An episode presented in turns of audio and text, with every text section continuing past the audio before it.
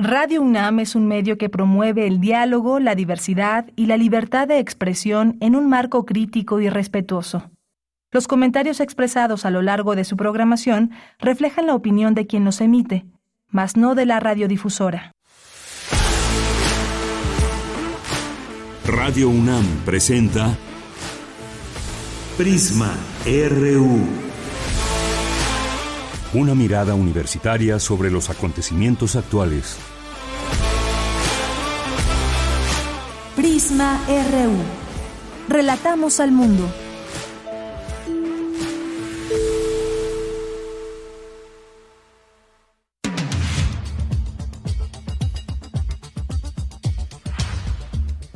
Muy buenas tardes, gracias por acompañarnos en Prisma RU. Ya estamos iniciando el programa, arrancando en vivo con mucho gusto como siempre y cerrando la semana justo un día antes de estar en la cena de Navidad.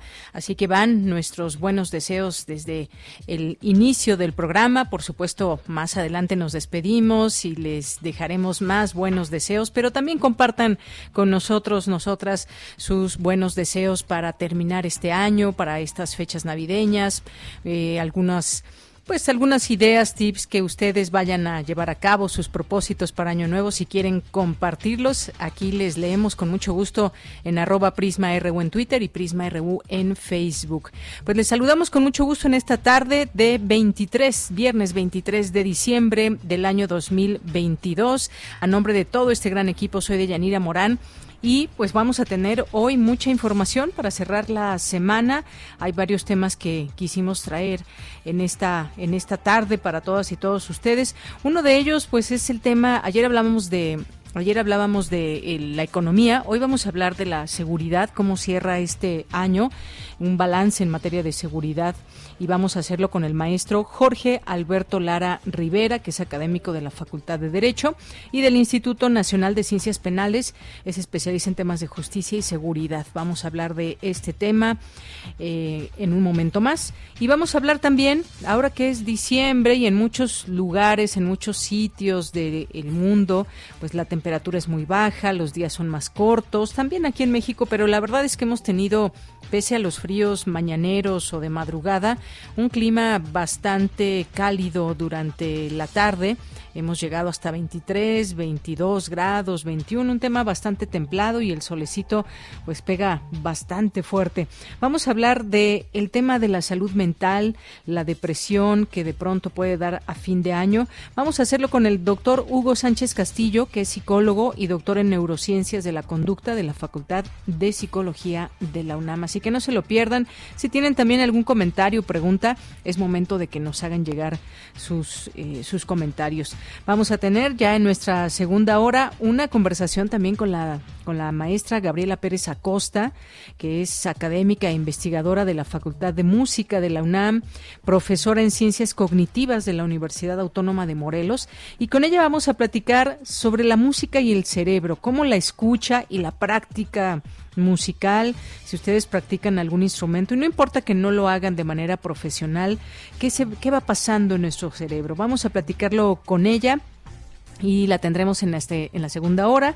Vamos a estar después con Javier Contreras, varios temas que abordar con él, la renovación en la Suprema Corte de Justicia de la Nación y el caso de la ministra Yasmín Esquivel. Vaya caso que se ha destapado y vamos a lo vamos a comentar con Javier Contreras, quien es maestro en derecho y profesor de la FESA Catlán y de la Facultad de Derecho de la UNAM. También platicaremos con él sobre la postura diplomática de Perú hacia México, peligra nuestra relación bilateral. Por cierto, pues que ya llegó el embajador de México en Perú, luego de haber sido declarado persona non grata. Y también vamos a abordar con Javier Contreras la relación de Alejandro Moreno al frente del PRI, todo lo que tuvo que hacer para quedarse en el cargo. Rupturas en la oposición, ¿qué significa todo esto que está pasando? Ya lo platicaremos con él y cerraremos con Dulce Wet y su melomanía RU. Así que esto es parte de lo que tendremos el día de hoy aquí en este espacio. Quédese en nuestra compañía. Iniciamos y desde aquí Relatamos al mundo. Relatamos al mundo. Relatamos al mundo.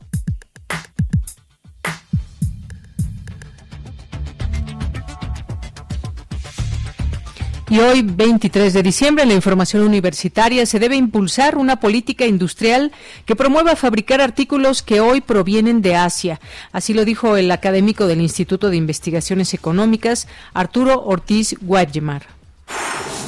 En la información nacional, el presidente de México, Andrés Manuel López Obrador, dio a conocer su postura sobre el caso de supuesto plagio de tesis de licenciatura de la ministra Yasmín Esquivel, quien busca presidir la Suprema Corte de Justicia de la Nación.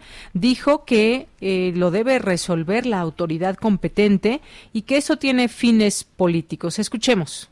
Pues ahí tiene que resolverlo la autoridad competente. Yo eh, en caso, no soy objetivo del todo porque considero que cualquier eh, error, anomalía cometida por la ministra Yasmín cuando fue estudiante, cuando presentó su tesis de licenciatura, es infinitamente menor al daño que han ocasionado a México Krause y el señor que hace la denuncia. No soy objetivo.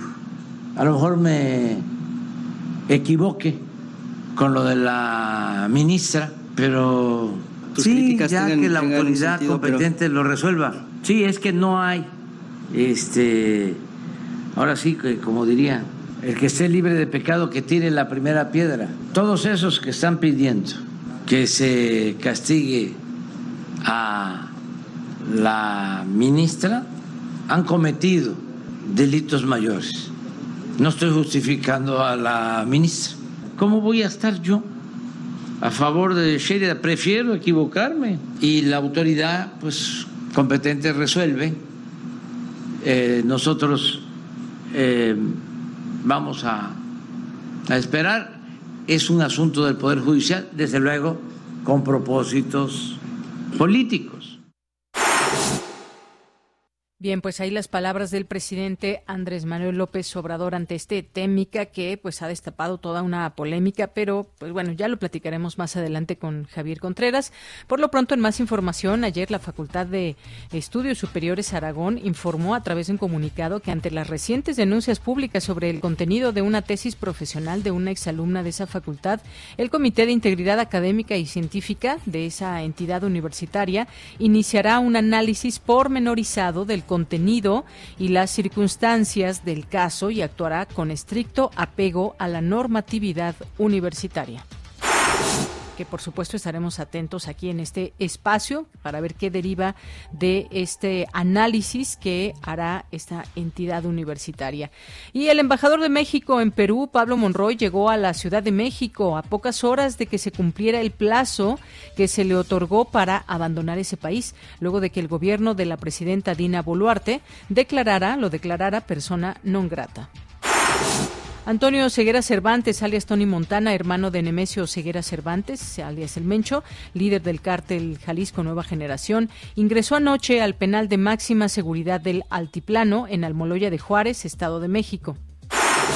En más información, el INEGI dio a conocer este viernes el indicador global de la actividad económica. Durante octubre, la actividad de México avanzó 4.8% en términos reales en comparación con octubre de 2021. Las actividades primarias crecieron 5.1%, las secundarias aumentaron 3.3% y las terciarias repuntaron 5.5%. La actividad económica no mostró variación mensual. Y en los temas internacionales, en Perú, la presidenta Dina Boluarte y dos ministros, exministros, fueron denunciados ante la Comisión Interamericana de Derechos Humanos por la muerte de 26 personas. Y en China, autoridades sanitarias se alistan para enfrentar una alza en infecciones por coronavirus. Expertos advierten que China podría enfrentar más de un millón de muertes por COVID-19 el próximo año.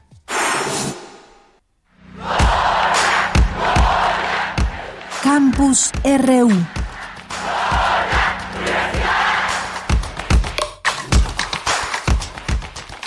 Bien, vamos a nuestro campus universitario en este día 23 de diciembre.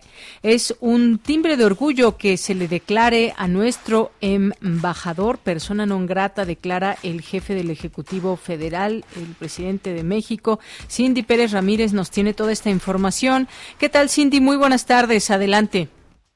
¿Qué tal, Deyanira? Muy buenas tardes. Es un gusto saludarte a ti y a todo el auditorio. Durante su conferencia matutina, el presidente Andrés Manuel López Obrador consideró que se puso en alto el nombre de México al otorgar asilo político a la familia de Pedro Castillo, una política pues que se ha seguido por casi un siglo.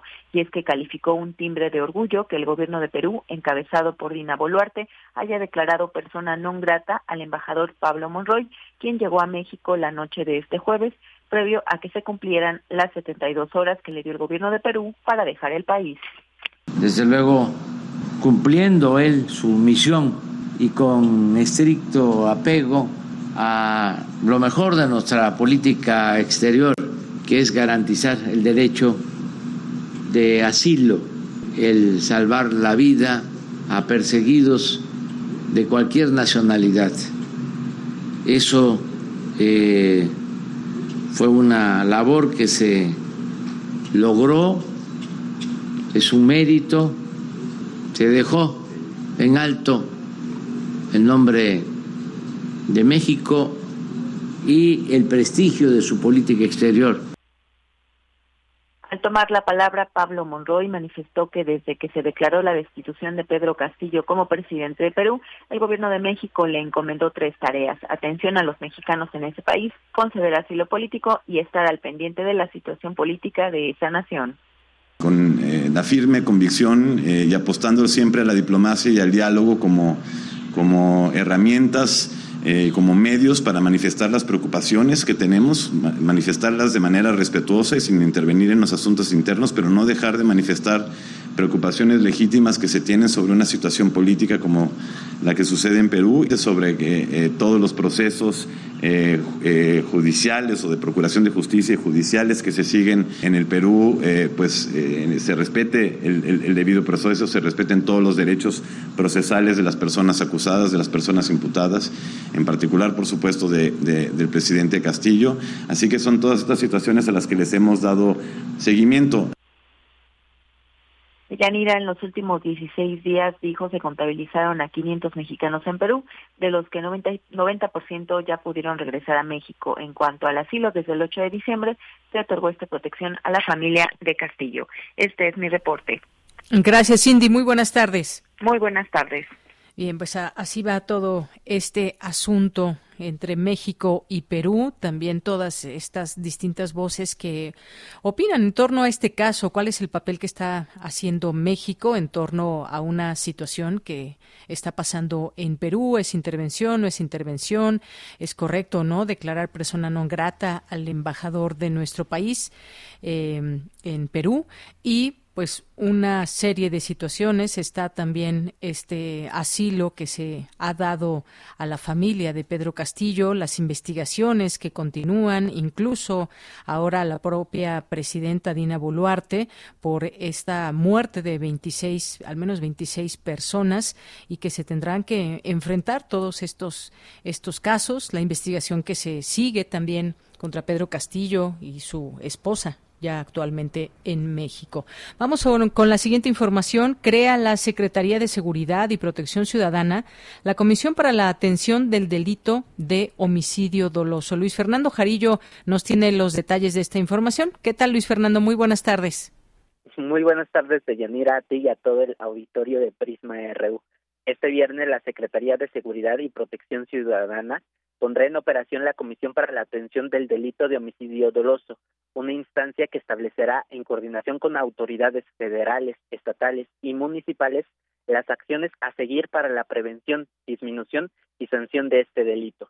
La comisión estará conformada por un grupo interdisciplinario de servidores públicos de la Unidad de Prevención de la Violencia y el Delito, eh, la Unidad de Políticas y Estrategias para la Construcción de Paz con entidades federativas y regiones, la Unidad General de Asuntos Jurídicos y Transparencia, la Unidad de Política Policial, Penitenciaria, Penitenciaria y Seguridad Privada, entre otras.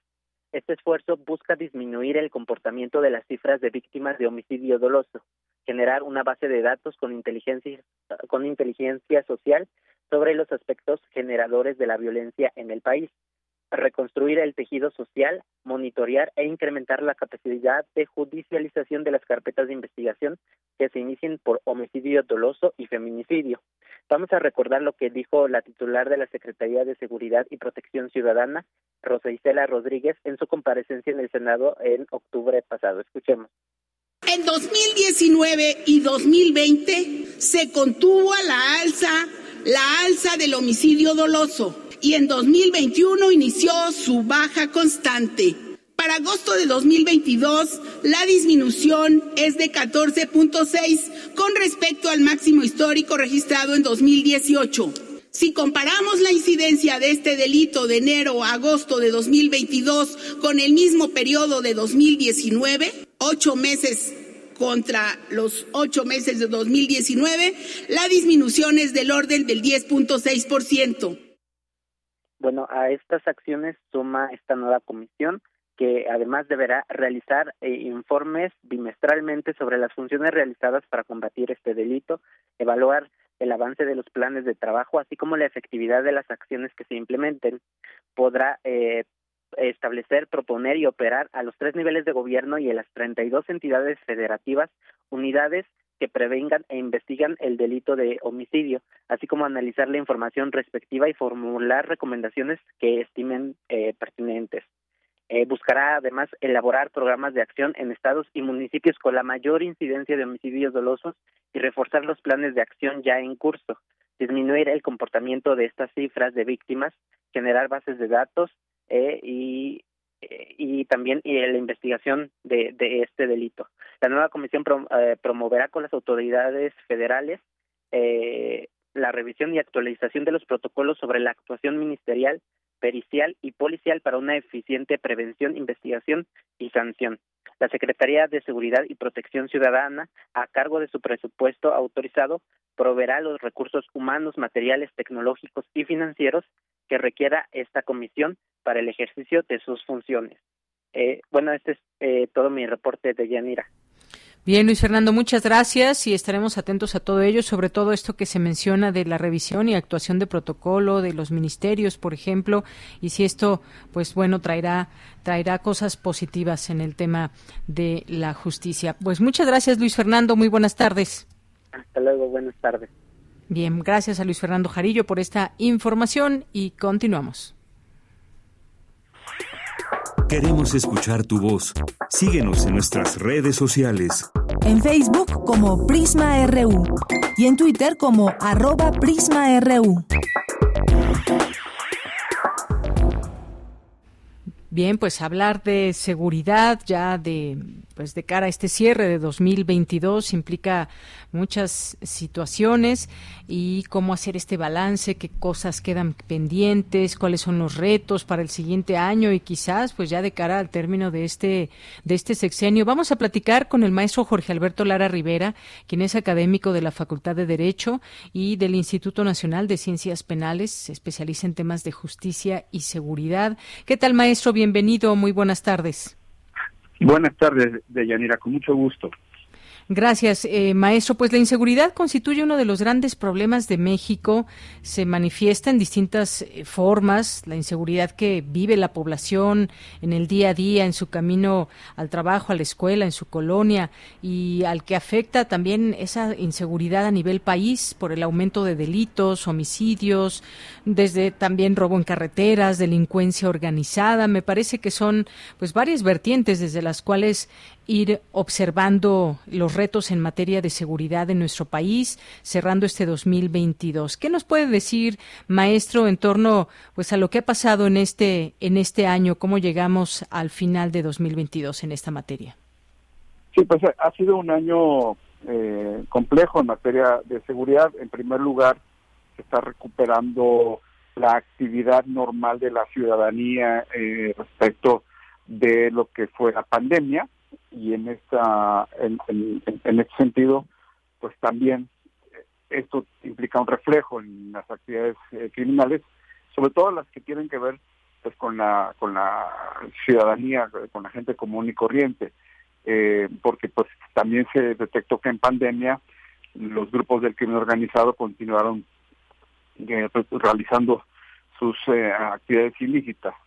En materia de homicidio doloso, que es quizá el indicador más objetivo, uno de los termómetros que se utiliza frecuentemente para medir eh, el nivel de violencia y de inseguridad, pues sigue habiendo un, una, meseta eh, muy importante de violencia. Eh, si bien en los últimos meses se registra un decrecimiento leve en este indicador de homicidio doloso, pues seguimos teniendo meses con promedios de entre 80, eh, 85, 90 homicidios eh, por cada día. Entonces, pues sigue siendo una situación compleja y eh, estamos también observando otro tipo de ilícitos que se empiezan a consolidar como temas eh, que representan un reto, especialmente la cuestión de la extorsión y el derecho de piso, que se están extendiendo a regiones que antes no tenían este problema, incluso ya en, regiones urbanas como incluso la, Ciudad de México empiezan a tener este, tema, este tema de la extorsión o el cobro de derecho de piso a pequeños y medianos negocios. Y por la parte institucional, pues lo que vimos en este año fue la, la intención que no se ha terminado de resolver por un tema pendiente en la Suprema Corte eh, en relación de la traslación de la Guardia Nacional al ejército mexicano, también la famosa discusión de la extensión del artículo transitorio para permitir la intervención del ejército en materias de seguridad pública, que fueron pues, los temas de debate relevantes eh, en, en, este, en este aspecto de la seguridad desde el punto de vista institucional.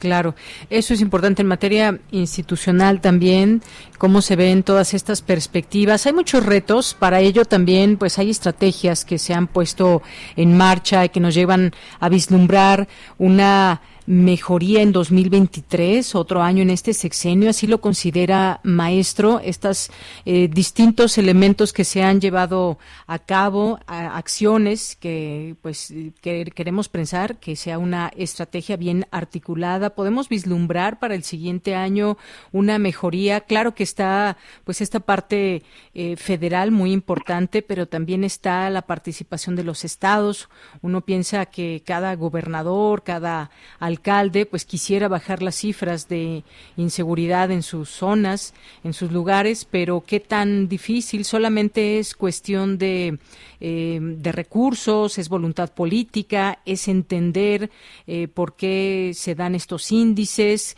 de qué estamos hablando cuando se habla de una estrategia en general. Se trata de consolidar eh, el diseño del Sistema Nacional de Seguridad Pública que como bien eh, indica Deyanira, pues tiene que ver sobre todo con las capacidades de las entidades federativas y de los municipios. El gran olvidado en estos años de este gobierno federal en el seno del propio Consejo Nacional de Seguridad Pública, pues fue precisamente el tema del fortalecimiento policial local. Ha habido una gran cantidad de recursos eh, destinados a Guardia Nacional, eh, tanto en equipamiento como en recursos financieros, presupuestarios, que no se corresponde al esfuerzo de las entidades federativas. Entonces, eh, ese va a ser un tema de atención. en este año apenas, después de cuatro años, hubo una dotación de mil millones de pesos, pues que no se corresponde con con el castigo que se sufrió, que se padeció en los años previos, y pues habrá que ver hasta qué hasta qué grado puede alcanzar este recurso para, eh, insisto, eh, relanzar las capacidades institucionales de los estados y los municipios. Hemos dicho que hay otros factores fundamentales que tienen que ver con el despliegue de la investigación para la prevención, eh, sobre todo de la Guardia Nacional, que son 115 mil elementos, que no necesariamente han eh, completado su ciclo de reconversión a funciones de prevención y de policía. Y por otro lado, quizás para mí el, el pendiente más importante tiene que ver con el abatimiento de la impunidad. Seguimos teniendo niveles de impunidad del más del 95%, 94% en algunos delitos, lo cual pues alimenta el ciclo de eh, la criminalidad porque sabe que eh, los delincuentes pues de alguna manera tienen la expectativa de que sus actividades ilícitas no tendrán consecuencias. ¿Y esto cómo se puede abatir? Pues eh, lo primero que habría que hacer es una revisión de la coordinación entre los agentes del Ministerio Público, las fiscalías, tanto la federal como las estatales, y las policías. Hasta ahora no hemos visto un modelo nacional satisfactorio en donde ya se puede empezar a trabajar de una manera sistemática y coordinada para el abatimiento de la impunidad que conlleve precisamente el esclarecimiento de los hechos delictivos y a la recuperación de activos. Entonces, como vemos, hay todavía mucho trabajo que hacer y pues esperemos que ya se terminen de, de resolver algunas definiciones en la Corte y que, como usted dice, pues también ya en el, en el año empezamos a tener mayores resultados porque ya vamos hacia el quinto año de gobierno. Efectivamente, es muy importante pues saber qué es lo que va a suceder de cara al término de este sexenio y las cifras que se van entregando eh, día con día, que se hacen estos análisis a nivel país de qué es lo que está pasando en cada uno de los estados. Este fortalecimiento policial local, sin duda también muy importante. Se ha hablado mucho de este tema desde hace muchos años, eh, cómo evitar también la corrupción entre las policías policías, este tema de la impunidad, son cosas que, eh, que pues quisiéramos que avanzaran de una manera más, más rápida. Y también en este balance, maestro Jorge, eh, me gustaría que nos, eh, nos hablara de este significado de la captura de Antonio Ceguera Cervantes, hermano de Nemesio o Ceguera Cervantes. Se pensaba que pudiera haber alguna reacción intensa por parte del, del cártel Jalisco Nueva Generación, pero esto, ¿qué significa esta detención? Sin duda importante como algunas otras que se, que se han hecho y ahí también me meto con este tema de las finanzas que se supone se siguen atacando eh, del crimen organizado y grupos delincuenciales. Sí, en efecto, em, una de las funciones eh, que se dice que realizaba este sujeto apodado Tony Montana era precisamente operador, operador financiero de lo que es uno de los cárteles o grupos criminales más importantes hoy en día. Me parece que es una detención eh, pues pues muy positiva en ese sentido para para conocer lo que ocurre eh, al interior de estos grupos grupos criminales que incluso tienen presencia internacional. Eh, cuando se realiza una captura de este de esta dimensión en materia de crimen organizado, hay que entender que de suyo es importante, desde luego, el neutralizar a este tipo de personajes y liderazgos, pero también es muy relevante la información con la que ellos cuentan. Entonces se generan una serie de incentivos, eh, de eh, estrategias eh, del procesamiento, de inteligencia, de investigación, que deben ser puestos al servicio precisamente no solamente del descabezamiento como se dice, del grupo, sino de su neutralización en general, tanto a nivel doméstico como en sus actividades eh, criminales internacionales. Entonces, como, como detención es importante, pero yo lo digo como fuente de información, quizás lo sea todavía más. Y este otro factor de Yanira que señala del tema patrimonial para mí es fundamental, puesto que en México hay una enorme impunidad financiera de los grupos criminales eh, y esto tendrá que dejarse ver en el corto plazo con aseguramientos de cuentas y de eh, activos financieros eh, de estos grupos criminales para poder proceder a su incautación, decomiso o extinción de dominio. si fue, si es un personaje de relevancia en el ámbito de la operación económica del, de este cártel, pues me parece que es lo que debemos de esperar de nuestras autoridades. Y por supuesto que también es, esto implica un trabajo coordinado con otras agencias, por ejemplo, con eh, autoridades de los Estados Unidos. También es importante ver cómo tiene ya que reactivarse algo que ha estado suspendido cuatro años, que es la cooperación con Estados Unidos en estos temas, pues para asegurar y para ganarle terreno a todo el espacio que ha ganado el crimen organizado desafortunadamente.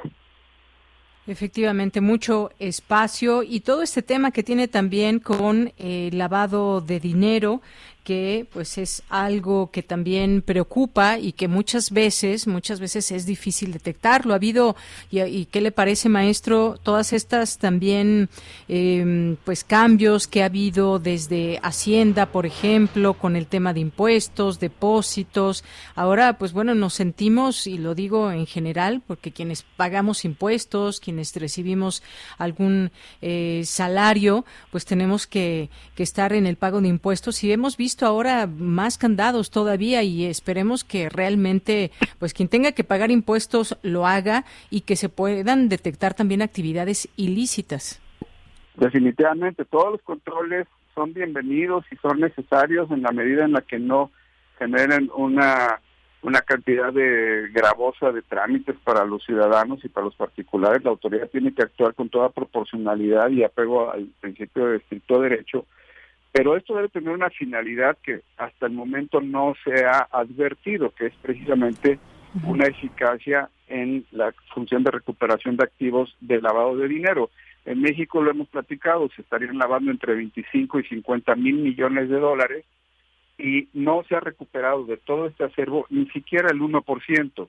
Entonces, ese es el tamaño del reto, que todos estos candados, vigilancia, monitoreo, que todos tenemos sobre nuestros ingresos y nuestros egresos, pues que de alguna manera tenga un resultado eh, concreto y palpable, porque vemos controles, vemos monitoreo, vemos restricciones y por otro lado vemos que los criminales pues están tan campantes, ¿verdad? Sin ningún problema, con enormes eh, riquezas a la vista de todos.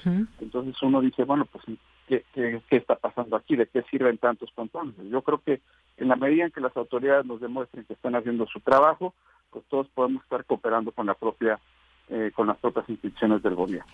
Es que es eso, justamente, si se ven estos eh, candados, estas nuevas acciones, pero pues no se reflejan los resultados, algo, algo está pasando porque efectivamente no se sabe que se mermen estas eh, ganancias de grupos delincuenciales. Al contrario, se hacen los cálculos cuando leemos cuánto, eh, cuántas ganancias tienen respecto a sus actividades ilícitas, trasiego de drogas y demás. Bueno, pues además son cantidades estratosféricas y que alcanzan para esta repartición, digamos, en toda esta escala y en todo este organigrama que hay de los de los grupos que se dedican, por ejemplo, a narcotráfico o algunas otras cosas y que están organizados y que son, eh, pues tienen una organización como si fueran realmente, pues empresas enormes con muchas muchas ganancias.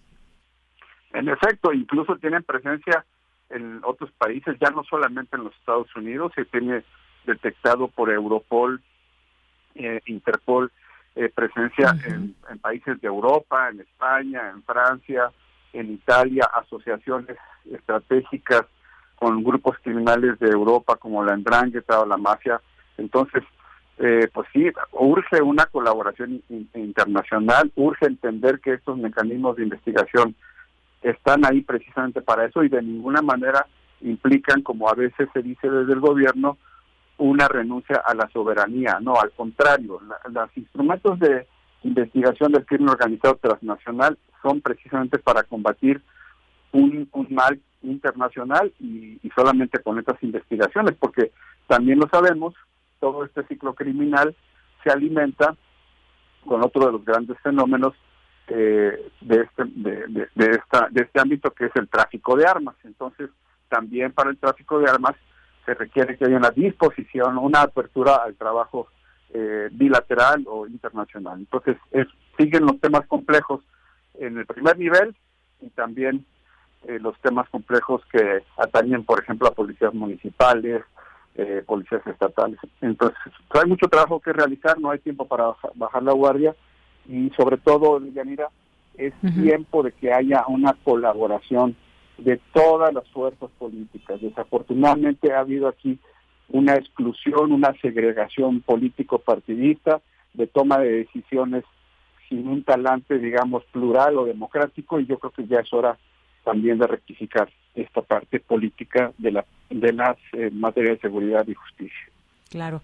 Pues maestro, muchas gracias. Como siempre, escucharlo es importante, su análisis también, para ir entendiendo todos estos temas que tienen que ver con la inseguridad en el país, verlo, verlo desde distintas aristas y sobre todo, pues también eh, analizando la estrategia en marcha en este sexenio. Así que no me resta más que agradecerle. Aprovecho para felicitarle por estos días y que reciba un gran año 2023, maestro. Igual, igualmente mis mejores deseos para todo el equipo y para el auditorio y pues nos seguiremos escuchando. Claro que sí. Muchas gracias, maestro. Un abrazo. Igualmente. Hasta luego. Gracias al maestro Jorge Alberto Lara Rivera, académico de la Facultad de Derecho de la UNAM y del Instituto Nacional de Ciencias Penales, especialista en temas de justicia y seguridad. Continuamos. Tu opinión es muy importante. Escríbenos al correo electrónico prisma.radiounam@gmail.com. Bien, y continuamos con nuestra siguiente entrevista. De pronto preguntas que hay en este momento, cómo mantener una buena salud mental y ánimo durante el invierno. ¿Y por qué decimos el invierno? Pues porque se sabe, hay cifras que así lo muestran, que esta época es cuando puede haber más depresión que en otros momentos, que en otras en otros momentos del año. Eh, ¿Por qué afecta el invierno a nuestra salud mental? ¿Qué pasa con estos meses fríos, sobre todo en lugares donde realmente hace frío durante todo el día? Hay días que pues, los días son más cortos, hay más actividades en el interior. ¿Esto cómo afecta nuestra salud física y mental? Y bueno, pues vamos a platicar hoy con el doctor Hugo Sánchez Castillo, que es psicólogo y doctor en neurociencias de la conducta de la Facultad de Psicología de la UNAM. Doctor Hugo, muy buenas tardes. Muy buenas tardes, un saludo a usted y a todo el auditorio. Gracias, eh, doctor. Pues, ¿por qué se acentúa la depresión, por ejemplo, en estas fechas, doctor? ¿Y cómo contrarrestarla? ¿Y cómo identificar si estamos pasando por un momento en donde nuestra salud mental no está muy bien? Bueno, primero hay que tener como evidente de que no es la misma tener una eh, cuestión de sembrina en Canadá, en Alaska, en, dependiendo, ¿no? Porque tiene que ver mucho con la cantidad de luz. De hecho, si hay un tipo de depresión asociada con esta épocas, se llama depresión estacional, y tiene que ver por la cantidad de luz que nosotros vamos a estar filtrando y que nos va a permitir tener un mejor funcionamiento del sistema nervioso central. De hecho, por ejemplo, en, en Alaska es el lugar donde más antidepresivos inhibidores selectivos de la recaptura se venden, dado estas características. Por ejemplo, Inglaterra también hay mucho problema con este tipo de depresión estacional, está asociado particularmente con la ausencia de estimulación lumínica. Eso lo que significa que nos va dando como el bajón. Otro punto importante es básicamente en lugares donde las tormentas de nieve, por ejemplo, aquí me voy a situar un poco en Canadá, las tormentas de nieve y las bajas temperaturas muchas veces hacen que la gente no salga de su casa, ¿no? Entonces esto nos lleva a un encierro, nos lleva a un aislamiento y eso también puede ser un factor importante. De hecho, inclusive en, en, muchas ciudades canadienses ellos tienen como prerrogativa no dejar de salir, no dejar de hacer las cosas, dado que encerrarte en estas épocas, en estas situaciones, viene siendo una cuestión bastante importante. Esto no opera en estas regiones del Ecuador cuando nos encontramos nosotros. Si usted se fija, los días y las noches tienen algunas diferencias, pero básicamente son iguales. La, cantidad de luz que nos llega en este invernal es exactamente la misma. Aquí es donde opera algún otro factor importante, que es la expectativa. La expectativa como tal, como un factor importante que en estas latitudes tenemos, es que la Navidad básicamente o esta época de sembrina, para no situarlo en una festividad única particular, tiene que ver mucho con la, la cuestión de que estás con la familia, de que estás con las personas, de ver qué cosas has cumplido y no has cumplido, de ver cuáles han sido tus éxitos, cuáles son tus expectativas, y esto básicamente son elementos que pueden llevar a que una persona pueda, al hacer esta evaluación de lo que ha pasado y lo que ha sucedido durante el año, pues tenga básicamente una evaluación negativa. De hecho, inclusive esto dio pie a que un, algunas empresas de manera pues no muy adecuada postularan que en el próximo mes viene el, día más triste del año, el Blue Monday, famosísimo. Y de hecho fue basado justo en esta época de sembrina, qué tanto habías recibido dinero, qué tanto te habías sentido bien con tus familiares, y lo hicieron una pseudo ecuación. Digo pseudoecuación porque es una es una cuestión falaz, no no hay tal cosa como el día más triste del mundo, más bien hay elementos. Entonces, para ser muy concreto, hay elementos que nos llevan a deprimirnos. Sí, uno puede ser, si estoy en una latitud donde hay cambios lumínicos importantes, ese es uno, un elemento en el cual me aíslo, ese es otro, y otro una cuestión social en la cual hay ciertas expectativas y cuestiones que al contraponerse con nuestra conducta todo el año pueden influir para que podamos caer en depresión. Bien, pues todos esos elementos a tomar en cuenta para entender qué es lo que pasa. Y bueno, ahorita que usted decía, lugares que son más fríos, que sí dura eh, la noche más que el día, aquí ni más ni menos tenemos ahora en nuestro invierno 20 grados, así que pues una temperatura bastante alta para ser verano. Claro que pues baja por las madrugadas, las mañanas, pero pues bueno, ¿qué nos ayuda en todo esto, doctor? Eh, se habla, por ejemplo, de tener alguna práctica espiritual, meditar, tener, eh, pues hacer ejercicio. Usted nos decía salir, seguir con nuestra vida lo más, eh, pues lo más activa posible. ¿Qué es lo que se recomienda para una persona que quizás en este momento nos está escuchando y pues sienta que le está llegando esa tristeza, depresión? ¿Qué les podemos recomendar? Bueno, primero no tenerle miedo a la salud mental, ¿eh? o sea, la, la salud pues también es mental y aquí pues quisiera yo ir un poco en contra del, del, dualismo porque pues básicamente la mente pues es parte del cuerpo porque se origina en el cerebro entonces significa que el cerebro como entidad física también responde a una cuestión física. Eso lo que nos lleva a plantear es que puede haber un profesional de la salud que nos ayude a que este órgano físico que puede verse con una cuestión de un funcionamiento no regular que nos lleva a la depresión ser tratado. Entonces lo primero es no tenerle miedo a la salud mental, decir, bueno, me siento triste, asumo el, sentimiento y con base en ello, una vez que lo reconozco, me puedo tratar. Esto es sumamente importante, dado que otro factor que nos han vendido es este culto a la felicidad. Si uno pregunta qué quieres, quiero ser feliz, qué es lo que esperas en la vida, por lo menos ser feliz. Entonces minimizamos los otros tipos de emociones en los cuales nos movemos los seres humanos. Eso significa que somos eh, personas que tenemos un devenir emocional y tenemos que aprender que estas transiciones emocionales son importantes a lo largo de toda nuestra vida. Eso significa que se vale tener miedo, se vale tener angustia, se vale tener ansiedad, se vale tener depresión, se vale estar feliz, se vale tener todas las emociones. Lo que hay que tener cuidado es cuando una de estas situaciones emocionales se vuelve por encima de las otras, se vuelve perseverante, nos está interrumpiendo en nuestras actividades cotidianas, nos interrumpe en lo que hacemos todo el día, no nos deja salir de ella, ahí sí es cuando tenemos que tener mucho cuidado. ¿Por qué? Porque significa que no estamos transicionando de manera adecuada. Y esto pues nos lleva a que vayamos a un profesional de la salud mental, profesional de la salud mental. Aquí cabe mencionar que un psicólogo, psicólogo experimentado, experimentada, puede tener cuatro años de formación en facultad, dos años de formación en maestría, tres, cuatro años de formación en posgrado. Hablamos de al menos diez años de formación y eso es importantísimo para el auditorio. No vayan a una persona que con tres meses quiere dar una terapia porque no es posible. Esto significa que tenemos que tener mucho cuidado con quién nos aproximamos, dado que en estas épocas, como usted bien apunta, el que tengamos y sintamos depresión puede hacer que mucha práctica pseudocientífica aparezca y nos llamen y nos digan, ven, te leo la mano, te, te digo el futuro, todo va a salir bien, y entonces minimizamos la salud mental hay que ir con los profesionales de la salud mental como primera recomendación. Dos, no tenerle miedo al reconocimiento emocional. Me siento triste, bueno, reconozco la emoción, acepto la emoción y con base en ello puedo empezar a moverme, ¿no? Puedo empezar a hacer. La otra cosa que es muy importante no es una cuestión de, de sexo ni de género. Los hombres, las mujeres, porque nos han vendido mucho la idea de que los varones no podemos llorar, no podemos deprimirnos. Claro que podemos, claro que podemos, todas las personas pueden y con base en ello tenemos que tratarnos y no tiene ningún problema en ese sentido. ¿no? Yo creo que es también asumir esta situación que a todos y a todas nos puede pasar. son dos enfermedades que toda la población somos susceptibles a padecerlas, ansiedad y depresión. No hay Bien. ¿Y hay algunas actividades eh, qué relación tienen con nuestra salud mental, doctor? Por ejemplo, el dormir bien, el llevar una buena alimentación, el hacer ejercicio. ¿Está relacionado también con este tema de la depresión?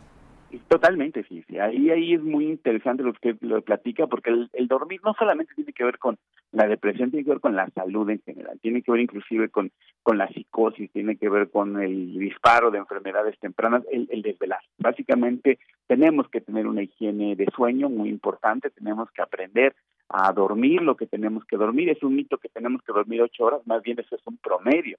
Lo que tenemos que dormir es lo que nuestro cuerpo necesita, lo que nuestro cuerpo nos pide.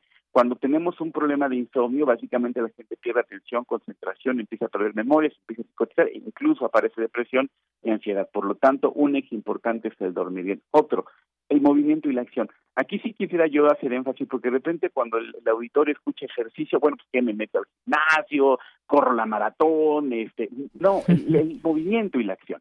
O sea, inclusive caminar por el parque en esta época le hace mucho bien al, sistema nervioso central, no quedarte anquilosado, no quedarte ahí totalmente tieso en un rincón de tu casa, no, muévete un poco, eso es una cuestión importante, no solamente ayuda a, a una a una correcta desarrollo muscular, sino también ayuda a un a un correcto funcionamiento del sistema nervioso central, hay liberación de endorfinas, hay incremento de noradrenalina, hay una mejora de sistemas atencionales, esto se vuelve un factor muy importante. Lo otro, actividad, eso es importante, la actividad en términos de eh, cosas que yo hago cotidianamente, salir, ver la televisión, jugar un videojuego, leer un buen libro, básicamente no mantenerme en ausencia de actividad porque eso también me lleva a que pueda aparecer este pensamiento cíclico, puede aparecer este pensamiento, estos trenes de pensamiento que nos llevan a, B, C, D y S, G, por ejemplo, con una persona tiene ansiedad, que es una cuestión muy muy triste, muy dolorosa, de repente piensan, híjoles, no cumplí mis objetivos, eso significa que soy una fracasada, soy un fracasado, eso significa que no sé hacer nada en la vida, eso significa que no vale la pena estar viendo, y, y si usted se fija, el tren de pensamiento me puede llevar hasta otro, hasta otro punto importante, por eso es que hay que saber identificarlo, por eso es que ahí el profesional de la salud mental puede jugar un papel muy importante. Claro. Y bueno, pues, eh, doctor, por ejemplo, ¿qué, ¿qué, papel juega ahora en nuestras vidas desde que llegó esta COVID-19? Porque cambiaron muchos de nuestros hábitos. Ahí hubo dos años muy fuertes, que fue el 2020, todavía 2021, un poco menos que el 20, pero donde la gente no podía hacer su vida cotidiana, quizás el poder reunirse, el salir de manera normal como lo venían haciendo. Ahora estamos en otra etapa y, sin embargo, bueno, pues ahorita subieron los contagios y hay que mantenerse en casa y demás. ¿Qué tanto afectó desde su punto de vista esta enfermedad en nuestras vidas? Pues mire, primero es que nos afectó a todos, a todas, y eso es algo que no podemos cambiar. No podemos aspirar a regresar al punto de invierno del 2019, ¿no? Este, porque pues ya no está, ya no existe. Más bien tendríamos que asumir justo que estos cambios han venido para quedarse y verles las ventajas que tienen. Por ejemplo, la cuestión del incremento de la tecnología para la videollamada, para las videoconferencias, que ahora son ya más accesibles, ¿no? Ahora son pues casi cuestión cotidiana para nuestro trabajo, para nuestros quehaceres eh, normales, regulares. Eso es un factor importantísimo. Esto, esto cambió. La otra cosa que tenemos que tener en cuenta es que la, fortuna que tenemos en una cuestión científica es que el desarrollo de las vacunas están cumpliendo su función, que es que no dejar que nos aislemos. Aquí es importante que el auditorio tenga en cuenta que no, la vacuna no te inmuniza, la vacuna no, no hace que, ya ahora andes por la vida y nunca te enfermes en la vida. No, la vacuna hace que la respuesta inmunológica sea más eficiente.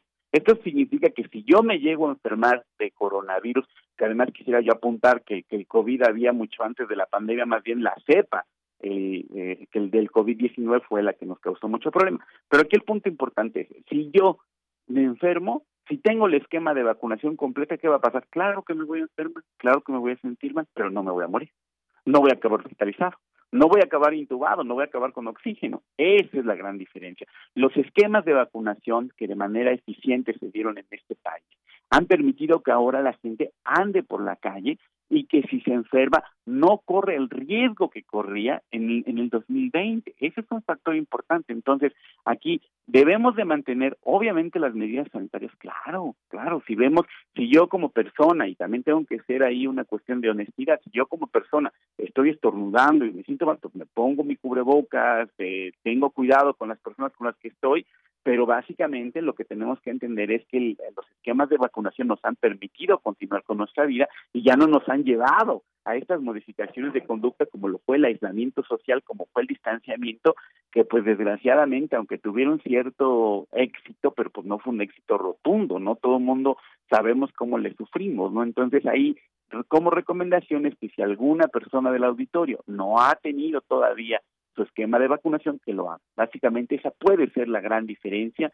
entre que nos enfermemos y podamos decir en dos, tres días estoy otra vez con mi familia, a que digamos, hijo, les voy a pasar por una enfermedad terrible que incluso puede ser mortal. Claro, muy importante todo esto. Eh, doctor, eh, ¿cuáles son actualmente, desde lo que usted puede eh, observar, leer, cuáles son actualmente las principales preocupaciones de las personas? Preocupaciones, por ejemplo, financieras, ahora que hablamos de COVID-19 y, otros virus con los que convivimos, la salud. ¿Qué es lo que detona nuestra ansiedad, por ejemplo? ¿Son esos problemas que de pronto vemos, mm, nos encerramos o nos ahogamos en un vaso con agua? ¿Qué es lo que usted destacaría de esto? Pues mire, yo primero destacaría igual para su auditorio que, que a veces tenemos términos como ese, como el de, ay, es que te ahogas en un vaso de agua. Ay, no, no es para tanto. La ansiedad es un factor muy importante, es un factor personal, y lo cual significa que las personas que sienten ansiedad, a veces los que no la tenemos, tendemos a minimizar, a decir, ay, no, oye, no le exageres. Pero para la persona con ansiedad, eso puede implicar inclusive una sensación de muerte.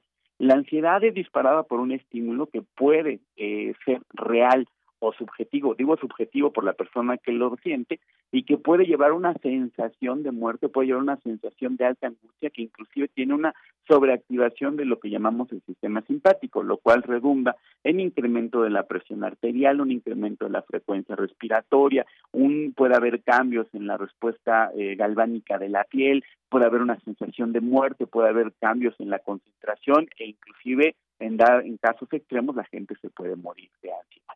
Eso significa que muchas veces cuando una persona con ansiedad le decimos, ay, no es para tanto, a veces le estamos generando una situación de más ansiedad porque nuevamente regresa al tren de pensamiento. La persona dice, híjole, ¿de verdad me estaré yo ahogando en un vaso con agua? ¿De verdad no estoy viendo por mi familia? ¿De verdad? Y entonces aparece este pensamiento cíclico y la persona se empieza a sentir todavía muchísimo más ansiosa. Entonces, e, esa es una primera cosa muy importante y por eso es la importancia de la salud mental.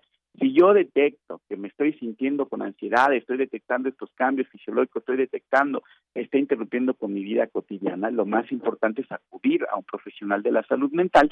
Y lo mismo, si yo tengo un familiar y veo que tiene estas respuestas, veo que está sufriendo de crisis de ansiedad, pues hay que llevarlo a un profesional de la salud mental, porque la ansiedad básicamente va a ser diferente en cada una de las personas. La ansiedad como padecimiento es un padecimiento único para todos y cada uno de nosotros, nosotras. ¿Por qué? Porque lo que a mí me da ansiedad no necesariamente a usted le da ansiedad, no necesariamente al que está modulando el sistema de audio le da ansiedad, no a la persona que nos escucha no da la misma ansiedad. En el miedo lo puedo tener un poco más claro. Hay personas que nos dan miedo los ratones, hay otros que le dan miedo las arañas, hay otros que le dan miedo las alturas, hay otros que le dan miedo las agujas, y eso significa que para ellos, cuando ven una aguja o ven un ratón, sienten que se van a morir. Pero si a mí no me da miedo la aguja, yo puedo decirle, ay, no exageres, pero porque para mí ese no es un estímulo que me causa miedo, pavor. Entonces, en ese sentido es, por ahí. Y luego, en este caso de las fiestas decembrinas, pues nos causa mucha ansiedad la cuestión financiera y sí creo que usted tiene un punto muy importante. La pandemia como tal afectó económicamente y hay pues obviamente cifras que nos dicen que incluso en 5 o 10 años vamos a seguir teniendo esta merma económica que estos dos años de encierro, usted puede verlo.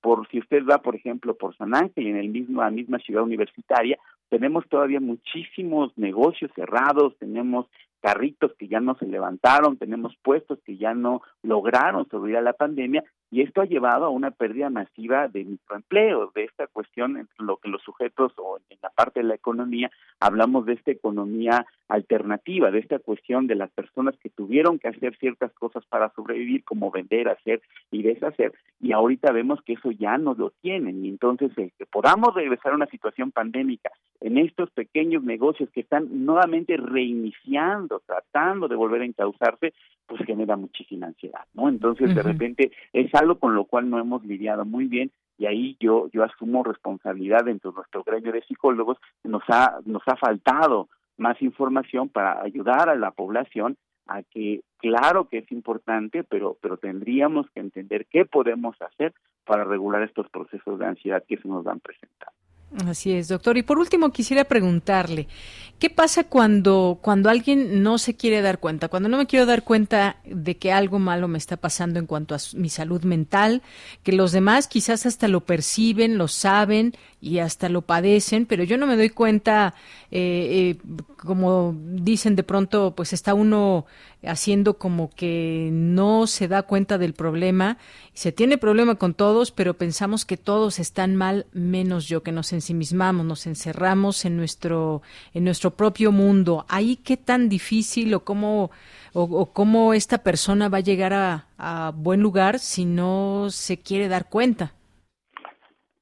Pues mire, ahí sí es súper importante. Es que pasa, doctor, pasa. Para que una persona, sí, claro, para que una persona pueda acceder a la salud mental, primero tiene que reconocer que tiene el problema, ¿no? Y ahí, por eso es que, lo que usted me apunta, porque son, son casos muy particulares, eh, de, de que ya vienen con una idea particular, no, pues yo no estoy mal, todos están mal, todos menos yo, ¿no? Y en ese sentido, pues ahí los que sufren, pues son los familiares. Ahí mi recomendación, uno, es que es difícil que no te des cuenta, ¿eh? o sea, también así quisiera yo apuntarlo. Muchas veces las personas, más bien a veces por orgullo, por prejuicio, por una cuestión de presión social, lo que dicen es no, no, no, no, pero, pero finalmente sí lo, tú lo puedes reconocer. Más bien ahí, nuevamente mi recomendación inicial, yo lo que los invito es justamente a que si yo tengo esta situación, en lugar de ponerme en una postura de desafío, a lo mejor ya más calmado digo, a ver, tal vez sí necesito, ¿no? La, duda cabe y entonces puedo decir, bueno, a ver, voy a ver con un profesional de la salud mental, porque pues básicamente no es una cuestión que nos nuble la mente, no sabemos cuándo nos portamos mal, más bien a veces nos hacemos como que como que el santo nos habla y decimos, ay, no, pues quién sabe, mm. pero, sí, somos siempre claros, tenemos la conciencia, tenemos la inteligencia muchas veces para poder darnos cuenta y poder recapacitar. Y yo entiendo que a veces le digo por una cuestión de precisión social y orgullo, pero yo lo que los invito es aproximarnos al profesional de la salud mental, porque si no, la consecuencia pues puede ser aislamiento, ¿no? Porque como usted bien lo dice, a veces hay personas que son tan difíciles que en algún momento las personas de alrededor podemos decir, perdón, no, me estás intoxicando, como dicen por ahí ahora los jóvenes, me estás poniendo una situación incómoda, no, no me, no me place estar contigo, que eso también es muy importante, ¿no? En estas fechas a veces pensamos que tenemos que estar con la persona que aunque nos caiga bien gorra, pero porque es obligación, no, no es obligación, la salud mental es una cuestión importante, la familia está junta, está presente, pero también puedo decidir si la familia no me está ayudando, qué es lo que puedo operar y qué puedo hacer justamente para minimizar, minimizar estas situaciones de salud mental que pueden terminar en desgracias. ¿eh? Básicamente sabemos que, que muchas personas en estas fechas se deprimen tanto que se matan, que de hecho incrementa la tasa de suicidio. Claro. Pues doctor, muchas gracias. Gracias por sus comentarios, estas ideas que nos eh, que nos ayudan a pues a generar esa autorreflexión, cómo llegamos a final de año, se vale pedir apoyo, ayuda profesional, nunca lo duden, ahí está esta posibilidad. Démonos cuenta de si algo está pasando en todas nosotras, nosotros y que pues hay siempre un profesional, una mano que nos puede ayudar en esta situación que estamos viviendo y como dice usted, quien no se quiera dar cuenta, pues bueno, es otra cosa, pero siempre cuando estamos en alguna situación, pues seguramente hay algo que nos indica, hay algún indicador que nos dice por aquí no es eh, y hay una solución siempre. Con esa buena noticia o en esa buena, digamos, disposición le dejamos a nuestro público si es que están pasando por alguna situación difícil en cuanto a la salud mental. Pues muchísimas gracias, doctor Doctor, como siempre, un gusto saludarle y le deseamos felices fiestas y recibe un abrazo de parte del equipo. Igualmente, un saludo muy cordial a usted, felicidades a todo el auditorio y les deseo lo mejor de la salud. Hasta luego. Muchas gracias. Hasta luego, doctor. Gracias al doctor Hugo Sánchez Castillo, psicólogo y doctor en neurociencias de la conducta de la Facultad de Psicología de la UNAM. Ya son las dos de la tarde. Vamos a un corte. Regresamos con más información y la segunda hora de Prisma RU. Prisma RU. Relatamos al mundo.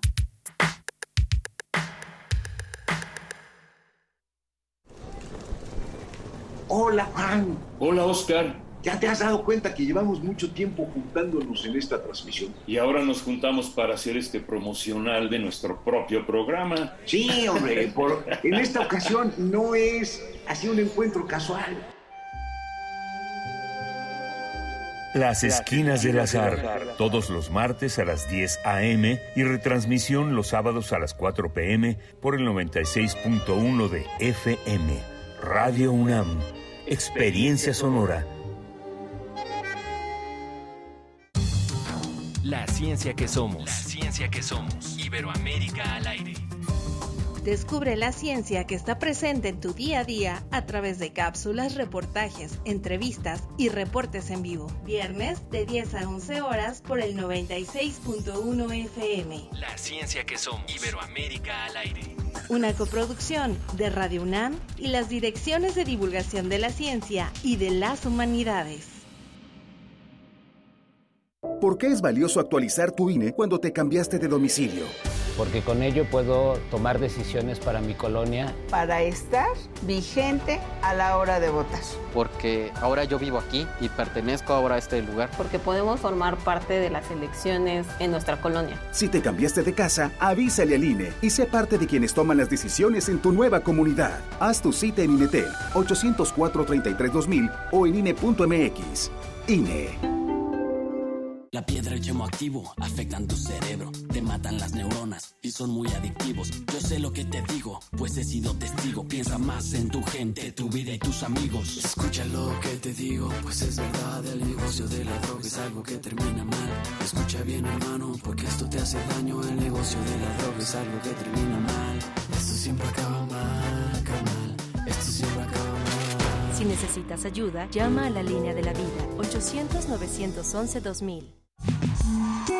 Vamos a tomar las ondas con la misma energía con que tomamos las calles. Vamos a desmontar los armarios.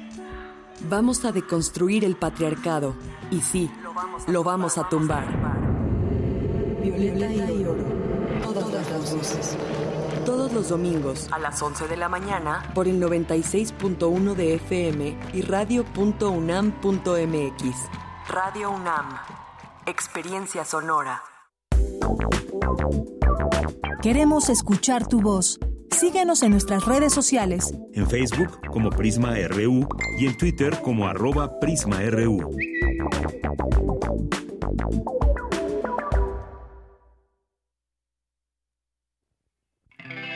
Merry Christmas, I don't want to fight tonight with.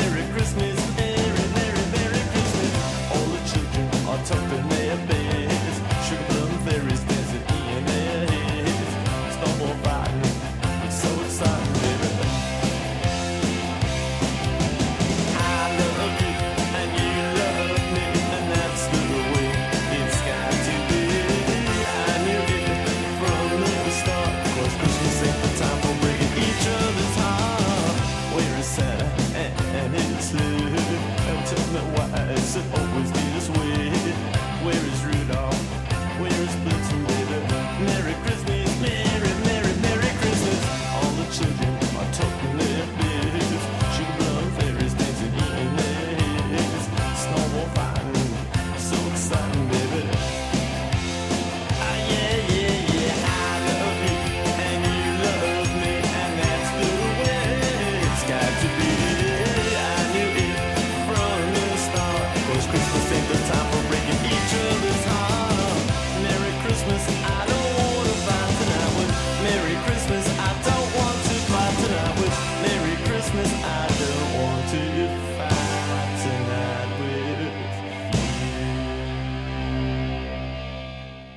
Bien, pues acabamos de escuchar esta canción Merry Christmas con los Ramones. Ya con este espíritu navideño, ya estamos a pocos, pocas horas de festejar la Navidad, de estar en esta cena. Nuestros mejores deseos, como siempre, y gracias a nuestro público que nos hace llegar también sus mensajes y comentarios para estas fechas, como César Soto, que nos dice, pásenla bien en Nochebuena y Navidad, en compañía y gratificación compartida en los festejos. Felicidades, abrazo sonoro y ánimo. Muchas gracias, César. Gracias también aquí a Jorge Morán Guzmán, que nos dice una Nochebuena dichosa, una Navidad venturosa, un año nuevo de sabiduría para, para todo el equipo y todos los radio internautas. Muchas gracias, Jorge, y gracias aquí también por esta oración que nos haces llegar. La agradecemos muchísimo. Gracias a Graciela Saldaña, muchos saludos. A Andrés Castora Micher también, que por cierto, pues eh, lo pueden seguir aquí en sus redes y siempre atento en toda esta parte de teatro y opciones que nos tiene, nos tiene siempre también. Hoy, por ejemplo, a las 8 de la noche en el Foro MITS, eh, hará seis monólogos de desastre navideño ahí en Galería Plaza de las Estrellas. Ahí nos invita Andrés Castura Micher. Muchas gracias. Andrés Mar nos dice, también yo les deseo que la pasen increíble y que siga Prisma RU. Gracias, Andrea. David Castillo también nos manda muchos saludos. Gracias a las personas que se van sumando en esta tarde, que ya es la última tarde de esta semana eh, que tenemos aquí en Prisma RU y les queremos invitar a que continúen en nuestra señal ahora y la siguiente semana que estaremos grabados, pero hemos confeccionado programas especiales para, para todas y todos ustedes. Así que sigan en esta sintonía la siguiente semana, el 96.1 de FM. Y ya el 2 de enero regresamos en vivo con mi compañera Virginia Sánchez, Vicky, que estará en estos micrófonos. Rosario Durán también nos dice por aquí muchas felicidades, que sigan los éxitos el año que entra también también para ti los mejores deseos. Y nos manda aquí una fotografía de un árbol de Navidad con Darth Vader. Muchas gracias, gracias eh, Rosario Durán. MM también muchos saludos. Jorge Fran nos dice deseo todo el equipo radiofónico de Prisma RU, en especial a Deyanira Morán, deseos para Navidad y próspero año nuevo 2023. Gracias Jorge, te mandamos desde aquí también un gran abrazo. Oscar Sánchez también le mandamos muchos saludos y un abrazo. ¿Quién más está por aquí? El Zarco también. Muchas gracias. Gracias aquí por tu por tu GIF, Zarco Tecuani.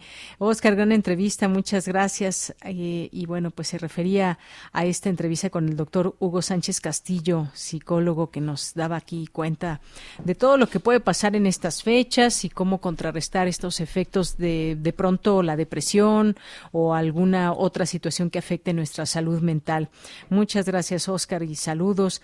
Eh, Jorge también, Morán Guzmán, ya lo mencionábamos hace un momento. Eh, César también, muchas gracias. Y gracias a aquí quien más se suma. José Ramón Ramírez también nos dice excelente entrevista. Eh, este él se refiere a esta entrevista sobre el tema de inseguridad. Dice una reflexión que podría ayudarnos es que mientras haya una demanda alta en el consumo de enervantes y las expectativas sean positivas asociadas a altas ganancias, la organización delictiva será invencible. Gracias, José Ramón Ramírez, hasta Oaxaca. Muchos, muchos saludos. Gracias también aquí a Andrea, que nos desea que la pasemos increíble. Gracias. También dice que su hermana Fernanda, su sobrinito y ella nos desean a todo el auditorio y equipo de Prisma reúna feliz Navidad y próspero año nuevo en compañía de sus seres queridos. Gracias por un año más de programa y la participación del público. Gracias, Andrea.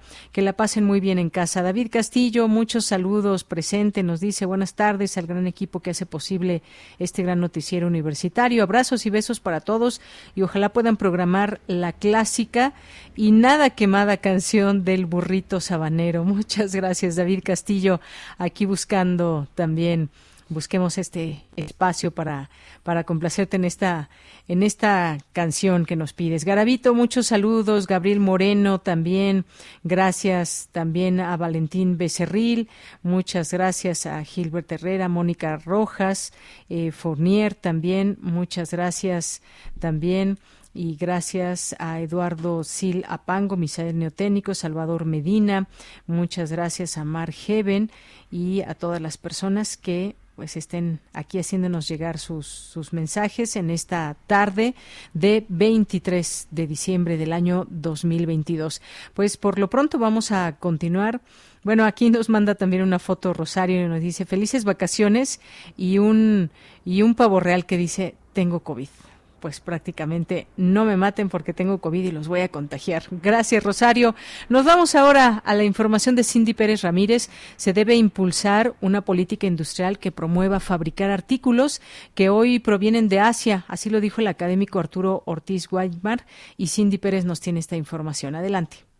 Deyanira, muy buenas tardes, es un gusto saludarte. Aunque desde la temporada de sembrina hasta el 6 de enero es el periodo en que más se producen y venden estos artículos, su demanda ha ido a la baja frente a las importaciones provenientes de Asia, especialmente de China, afirmó el investigador del Instituto de Investigaciones Económicas de la UNAM, Arturo Ortiz.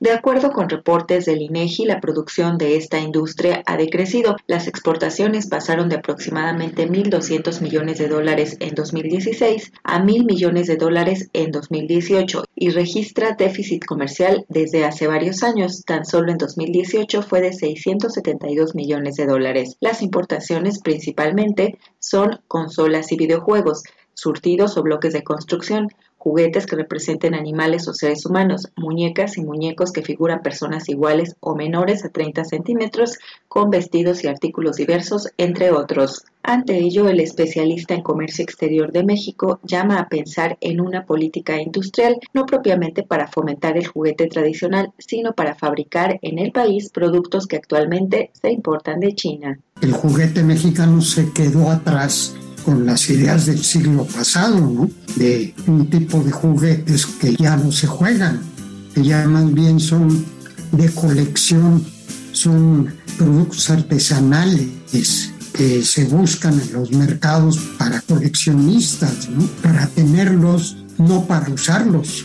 Ya hay ingenieros, hay una tecnología cuando menos fundamental que puede sustituir importaciones de muchos videojuegos, de muchos productos de, alta tecnología que se pueden producir en México. Con la firma del Tratado Comercial entre México, Estados Unidos y Canadá, también se podría impulsar que las inversiones y la producción que los socios de México realizan en China se trasladen progresivamente a nuestro territorio, lo cual reduciría enormemente sus costos de transporte, añadió el experto universitario. Desde su punto de vista, son varias las causas del estancamiento de la industria del juguete mexicano, entre las que están los cambios acelerados de la tecnología que hicieron que muchos juguetes de plástico, madera y demás materiales quedaran obsoletos, así como la apertura comercial impulsada con diversos tratados, los cuales dejaron prácticamente sin oportunidades de competir a los fabricantes.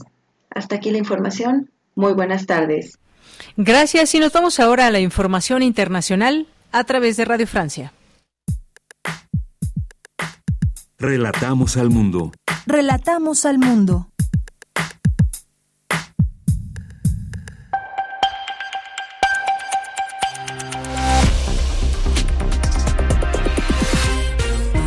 Bienvenidos al flash informativo de Radio Francia Internacional, una mirada rápida a las noticias de América Latina y el mundo. Hoy es viernes 23 de diciembre. En los controles técnicos nos acompaña Olivier Roux. Vamos ya con lo más importante de la jornada. Danae Rivadeneira. Balacera en París en vísperas de la Navidad, en pleno corazón de la capital francesa. Tres personas fueron asesinadas y cuatro resultaron heridas después de que un hombre sacara un arma y les disparara. Desde allí conectamos con nuestra colega Melissa Barra, quien nos cuenta lo que se sabe hasta ahora de este ataque. En el distrito 10 de París hay mucha conmoción. La policía tiene el perímetro bloqueado y se han congregado decenas de personas, en especial gente perteneciente a la comunidad kurda, muy presente en este barrio de la capital. Se les oye gritar abajo el terrorismo, abajo los asesinos. La policía logró identificar rápidamente al sospechoso por dos intentos de homicidio en 2016 y el último en 2021 cuando intentó atacar un centro de inmigrantes en el distrito 12 de París. El hombre acababa de salir de prisión el 12 de diciembre pasado y ahora se encuentra bajo custodia policial. El invierno golpea duramente en Estados Unidos. Las fuertes caídas de nieve azotan gran parte del centro y el este del país, con más de 100 millones de personas bajo alertas de clima invernal y sensación térmica, en lo que el Servicio Meteorológico Nacional llama un suceso único en su generación.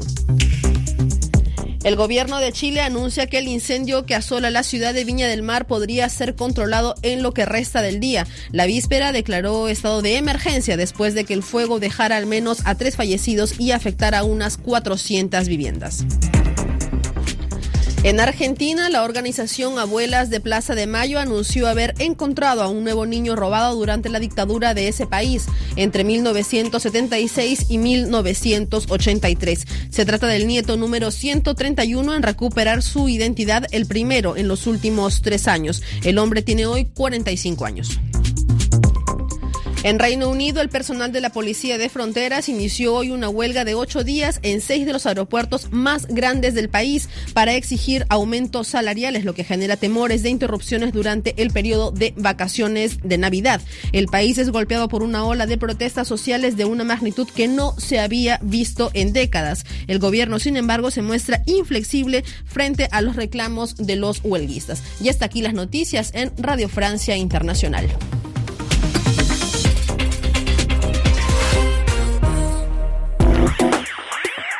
Queremos escuchar tu voz.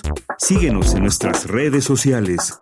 En Facebook como Prisma RU y en Twitter como arroba PrismaRU.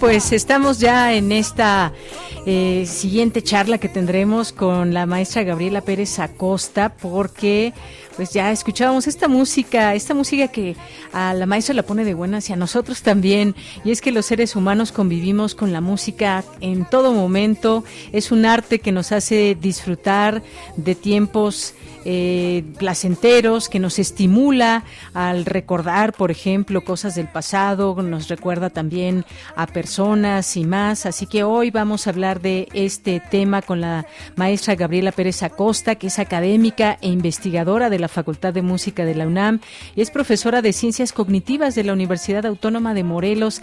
Maestra, ¿qué tal? ¿Cómo está? Muy buenas tardes. Buenas tardes, Yanira. Muchísimas gracias por la invitación. Gracias a usted por aceptar. Y es que la escucha y la práctica musical también modifican el cerebro. Y vamos a platicar justamente de este tema, maestra Gabriela, porque ¿por qué nos gusta escuchar música? ¿Qué genera nuestro cerebro? ¿Por qué nos da placer? El simple acto de escuchar música, por ejemplo, con atención, relaciona procesos cognitivos elaborados en zonas de procesamiento temporal en el cerebro, áreas, áreas parietales, cerebelo, ganglios basales esto según estudios realizados por usted, de los cuales nos gustaría que nos platique, maestra. Gracias por estar aquí. ¿Y qué nos da la música? Practicar un instrumento, aprender de ritmo, de notas, de cómo está hecha la música. Cuéntenos, por favor. Sí, bueno, ese es un tema interesantísimo y bueno que ha causado eh, muchísima investigación ya desde hace muchos años. La pregunta primera que tú haces es por qué nos gusta tanto la música, ¿no? Si, si nosotros eh, hacemos un recuento de nuestra experiencia en la vida, pues siempre tenemos música que nos acompaña para todo tipo de, de experiencias, ¿no? Felices, tristes, eh, las fiestas, ir a los conciertos, en fin, prácticamente podemos decir que somos adictos a la música. Y efectivamente las investigaciones lo que han mostrado es que la música eh, activas áreas del cerebro que están relacionadas con el placer, con el disfrute. Este, y entonces eso genera, pues sí, básicamente, así como somos adictos a otras cosas, genera una adicción a la música, ¿no? Entonces genera reacciones emocionales muy, muy fuertes. Eh, y la pregunta que haces también es, es algo de lo que ha generado muchísima investigación, porque, bueno, También corren por ahí algunas afirmaciones que son un poquito radicales o, o por decirlo superficiales, que si la música, escuchar música te hace más inteligente, ¿no? Y bueno, tanto así no es, no es, o sea, es muy, muy aventurado hacer una afirmación de ese tipo, pero efectivamente, por ejemplo, de la práctica musical, sí se tienen ya registros eh, de, investigación a través de, de, estudios de neuroimagen y de actividad eléctrica del cerebro y demás, que la práctica musical durante muchos años sí modifica nuestro cerebro. Entonces, eh, digamos, la práctica involucra procesos cognitivos sumamente complejos, eh, no solamente los procesos de escucha, sino de dominio de movimientos finos, en fin, memoria, atención, un montón de cosas. Y esta práctica constante durante muchos años va a generar que, por ejemplo, el área que comunica los dos hemisferios cerebrales, que se llama el cuerpo calloso, incremente sus fibras eh, de conexión. Entonces, esto eventualmente sí genera cierta, le llaman transferencia cognitiva, que, va a favorecer otros procesos cognitivos. Y también algunas otras modificaciones a nivel eh, estructural del cerebro se han visto a raíz de la práctica musical. Así es. Bueno, pues esto es parte de lo que podemos, cómo asociamos la música con el cerebro. Y es que, por ejemplo, ¿qué, nos da la música a nuestro, a nuestras emociones? Eh, justamente, pues el cerebro juega, juega una parte muy importante. Cuando se practica, por ejemplo, hay movimiento de manos, hay lectura de partituras, hay concentración, hay un control motriz. Y al tiempo que, pues quizás no practiquemos algún instrumento, pero la escuchamos y de igual manera nos genera muchas, muchas cosas. Y aquí quizás vale la pena hacerle esta pregunta, eh, maestra, porque hay veces que nos acercamos a algún instrumento, no de manera profesional precisamente, quizás no hemos estudiado como tal música, pero tratamos de sacar algunos sonidos o simplemente por, por gusto, por hobby, nos ponemos a aprender algún instrumento. ¿Esto qué tan positivo es para nuestra vida y nuestro cerebro? Eh, sumamente positivo. Cuando yo me refiero a práctica musical, no es exclusivamente de manera profesional. Eh, hacer música durante toda la vida de la manera que lo hagas va a tener ese, ese impacto, ¿no? O sea, digamos, de manera profesional tenemos una sistematización más rigurosa de la práctica, pero bueno, eso es aparte, ¿no? El, el tocar un instrumento, incluso aunque no fuera, fuera nada más de oído, no necesariamente la lectura, ya está generando muchísimos de estos procesos complejos cognitivos que yo estaba mencionando. Entonces, en realidad, el tocar un instrumento al nivel que uno pueda, quiera, este, es, va a tener esto, este impacto positivo. Y es por eso sumamente recomendable que todos los niños, por ejemplo, tengan un acercamiento a un instrumento. Obviamente no de manera obligada, porque a veces también eso sucede, ¿no? Pero eh, digamos, acercarlo a los instrumentos y si tienen gusto por alguno de ellos, fomentar que lo toquen por gusto, simplemente ya, ya, es, ya va, a haber ganancias importantes. Claro, sí, muchas veces que desde pequeños se trata, eh, muchas veces queremos incentivar la música en nuestros hijos, llevarlos, acercarlos a algún instrumento, la guitarra, el violín y demás, pero como usted dice, no hacerlo por obligación, si no sale peor, es como la lectura, la lectura debe ser placentera y no por obligación. Ahora bien, eh, pues la música nos envuelve y además nos da este placer que ya comentábamos, nos hace ser parte incluso, por ejemplo, de, de, un trabajo en equipo. Cuando escuchamos un conjunto musical, vemos una coordinación también que hay en un grupo de músicos, en una orquesta, en una banda de rock, en un coro incluso, un mariachi. Pero además de todo ello, escuchar música que, que, que nos genera en nuestra vida cotidiana, eh, maestra, y sobre todo cuando alguien se dedica propiamente a la música, pues es, eh, como decía yo, trabajar en equipo, por ejemplo. Muchas veces podemos tocar, si tocamos un instrumento solos, pero muchas veces también se puede hacer en conjunto y en equipo. Sí, este es un tema muy muy interesante el que el que tocas porque parte de lo que se ha este, estudiado durante muchos años es la presencia de la música a nivel social y a nivel cultural y bueno es evidente que todas las culturas, todas las sociedades tienen música y sobre todo música que se hace en conjunto. Y uno de los aspectos que más se reconoce como eh, que tiene un valor particular la música es eso, es generar sincronización social e identidad cultural.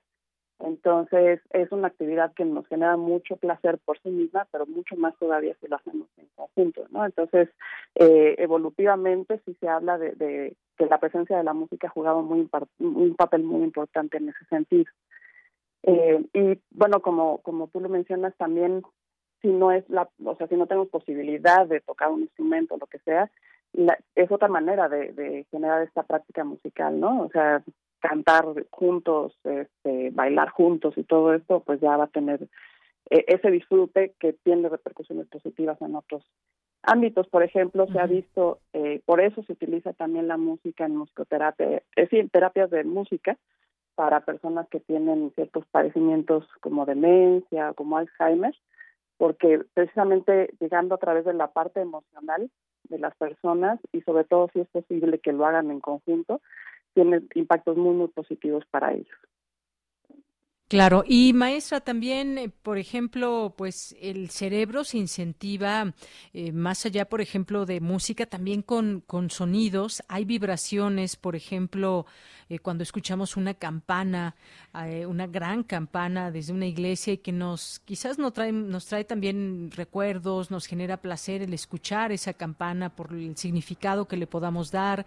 O sonidos, por ejemplo, cuando alguien hace práctica de yoga y están estos, se me acaba de olvidar olvidar el nombre eh, de estos mantras.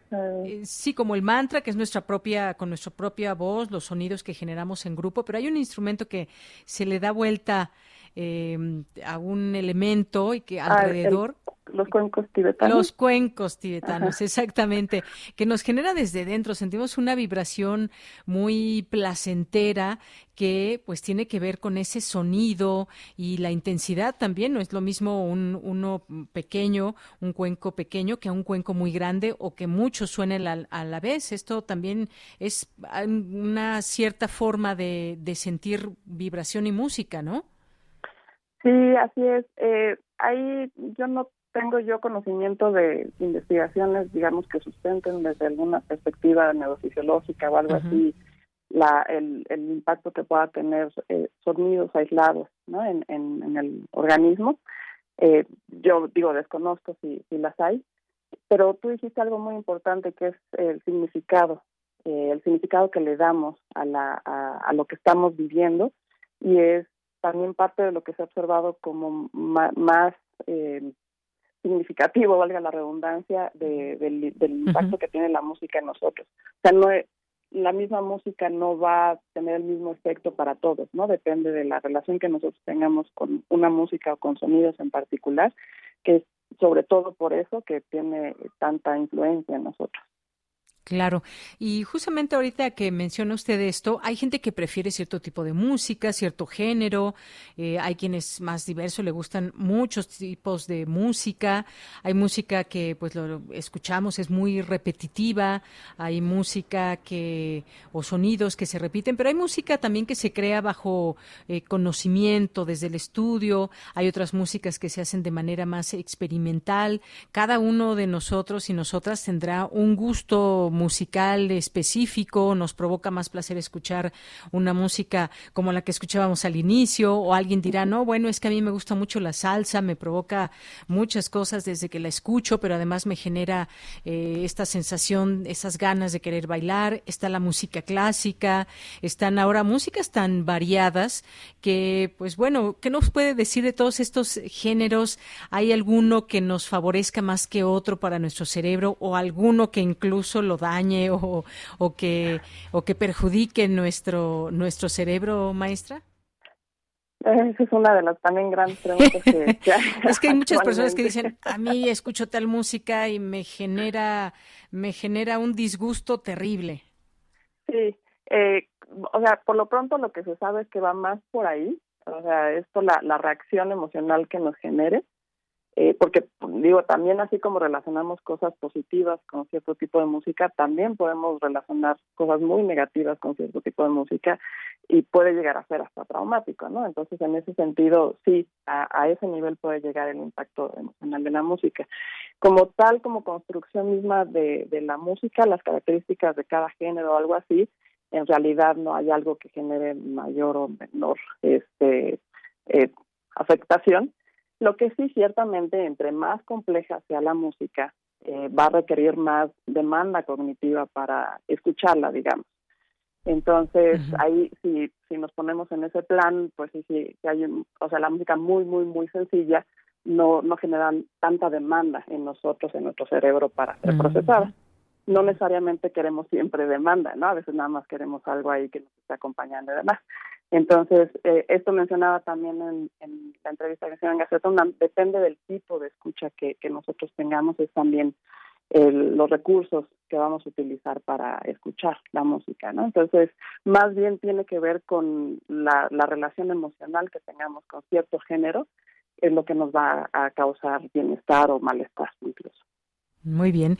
Bueno, y ya casi para despedirnos, maestra, pues los genios de la música, que podemos traer aquí varios genios de la música que han dejado constancia, pasan los años, pasan los siglos y han tenido una, eh, pues han dejado un legado muy importante de cómo entender la música. Tenían, se puede decir, un cerebro eh, privilegiado, prodigioso, cómo imaginar, por ejemplo, cómo crear música, eh, dirigir una orquesta, por ejemplo, o hacer música, música para piano, música para violín, eh, eh, el arpa, los platillos. Cuando uno va, por ejemplo, a la sala Nezahualcóyotl en la UNAM y se deja envolver por todos estos sonidos de una orquesta filarmónica, por ejemplo, de estas interpretaciones, pues los sentidos se nos agolpan, no solamente en la escucha, sino en la observación, sentir la música, esa música que crearon, que han creado los, los genios de la música, pues eh, muy importante también por lo menos conocerla, tener alguna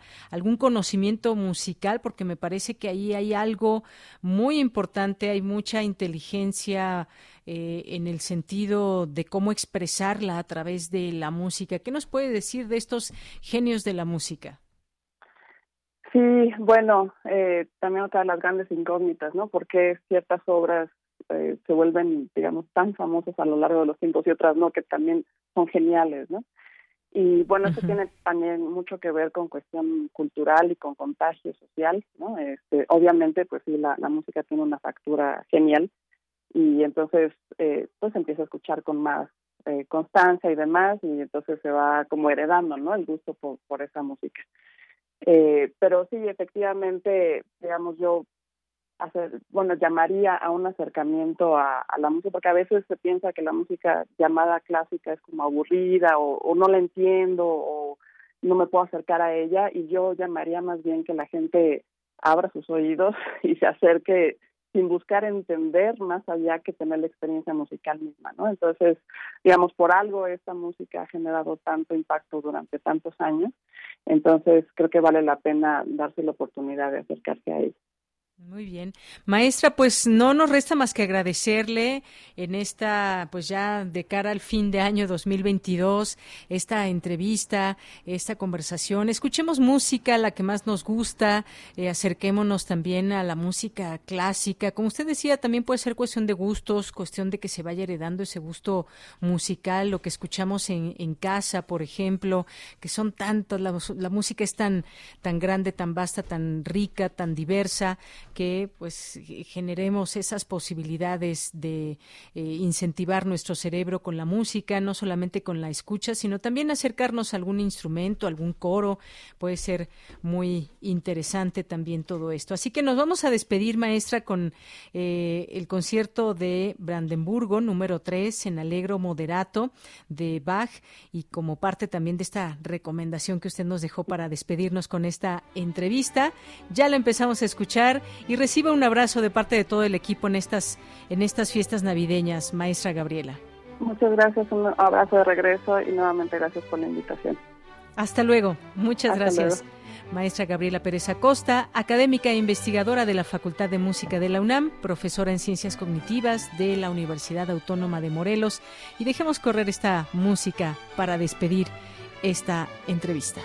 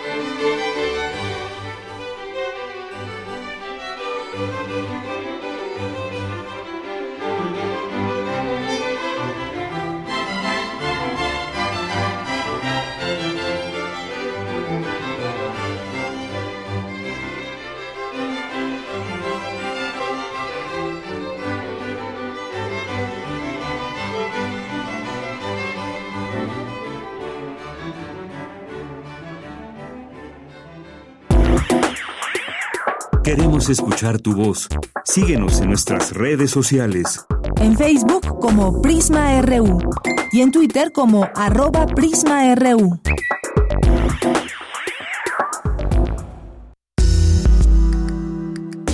Colaboradores RU. Análisis. Con Javier Contreras. Bien, pues bienvenido, maestro Javier Contreras, maestro en Derecho, profesor de la Facultad de Derecho y de la FESA Catlán. Gracias por estar en este viernes. Tenemos varios temas el día de hoy. ¿Cómo estás? Buenas tardes, bienvenido. Hola, ¿qué tal, Yanira? Muy buena tarde para ti y para todo nuestro amable auditorio en Prisma RU. Pues efectivamente tenemos muchos temas de agenda y me parece que el primero y más importante de todos ellos es tener presente pues estas últimas informaciones que han eh, circulado respecto de eh, la renovación de la presidencia de la Suprema Corte de Justicia de la Nación, pero eso como el tema pivote, porque en realidad lo que se está discutiendo en medios, pues es este penoso caso de el presunto plagio que ha llevado a cabo la ministra eh, Esquivel, quien aspira precisamente a suceder a Arturo Saldívar en la titularidad del Poder Judicial de la Federación. Permítanme empezar por lo siguiente. Creo que es algo a estas alturas del partido incontrovertible y me refiero a la presencia del plagio y creo que es todavía más responsable tener que decir esto desde la radio universitaria. Estoy muy consciente, muy seguro que las autoridades universitarias tomarán las cartas en el asunto, como ya lo ha anunciado la Facultad de Estudios Superiores Aragón, puesto que esto, donde tiene que ver nuestra universidad, no puede repetirse, y menos cuando se trata también de uno de los poderes de la federación. Ahora, ha sido vergonzoso el papel de la todavía ministra al negar hechos abiertamente evidentes. Peor aún, tratándose de una de las ministras de la Suprema Corte de Justicia, me parece ya un tema hasta de incompetencia no saber hacer un razonamiento jurídico de valoración de pruebas y de oposición a las mismas. Esto lo único que deja claro ahora es que es una persona que ni siquiera tendría que estar ocupando esa magistratura, en este caso el ministerio, como integrante de la Suprema Corte de Justicia de la Nación. Después de la salida de este artículo de Sheridan, hemos podido ver que más allá de los golpeteos políticos, las posturas ideológicas acerca del proyecto del presidente López Obrador o no, hablamos de la discusión de un poder federal completo, y hablamos de la integración del máximo tribunal de este país, el Tribunal Constitucional del mismo. Es un asunto especialmente grave y delicado. Creo que la argumentación que hemos podido ver en redes sociales y en otros espacios que habla acerca de si hay que comprobar o no el plagio, a estas alturas ya es ridículo. Y que incluso me parece abiertamente irresponsable la postura del presidente López Obrador en tanto justificar errores de juventud de la entonces estudiante Inés Esquivel. Hoy por hoy se trata de un acto de corrupción consumado, Hoy por hoy se trata de una persona a quien se le debiera retirar el título de licenciatura en Derecho y en consecuencia sus demás grados académicos. Y hoy por hoy se trata de una persona que no debiera ocupar un asiento entre los 11 ministros y ministras de la Suprema Corte de Justicia de la Nación y menos aún ocupar su presidencia. Y por otra parte, en la responsabilidad institucional que la Universidad de la Nación siempre ha mostrado al frente del pueblo de México, hacernos responsables y, por supuesto, mejorar los procesos de revisión de tesis. Y esto es también un llamado a los colegas académicos. Creo que todos los que hemos dirigido tesis y quienes participamos como sinodales, siempre partimos de la buena fe y apelamos al buen trabajo de nuestros tesistas o de quienes somos lectores. A partir de ello, seguir haciendo esos votos de la buena confianza, pero redoblar esfuerzos en tanto la calidad académica de todo lo que surge como producto de esta institución universitaria, la máxima casa de estudios. Bien, Javier, pues un buen tema, un gran tema para discutirse y sobre todo, pues de ahí los hechos yo creo que son los que hablan más allá de las percepciones que se puedan tener. Ya hay respuestas por parte de la propia aludida.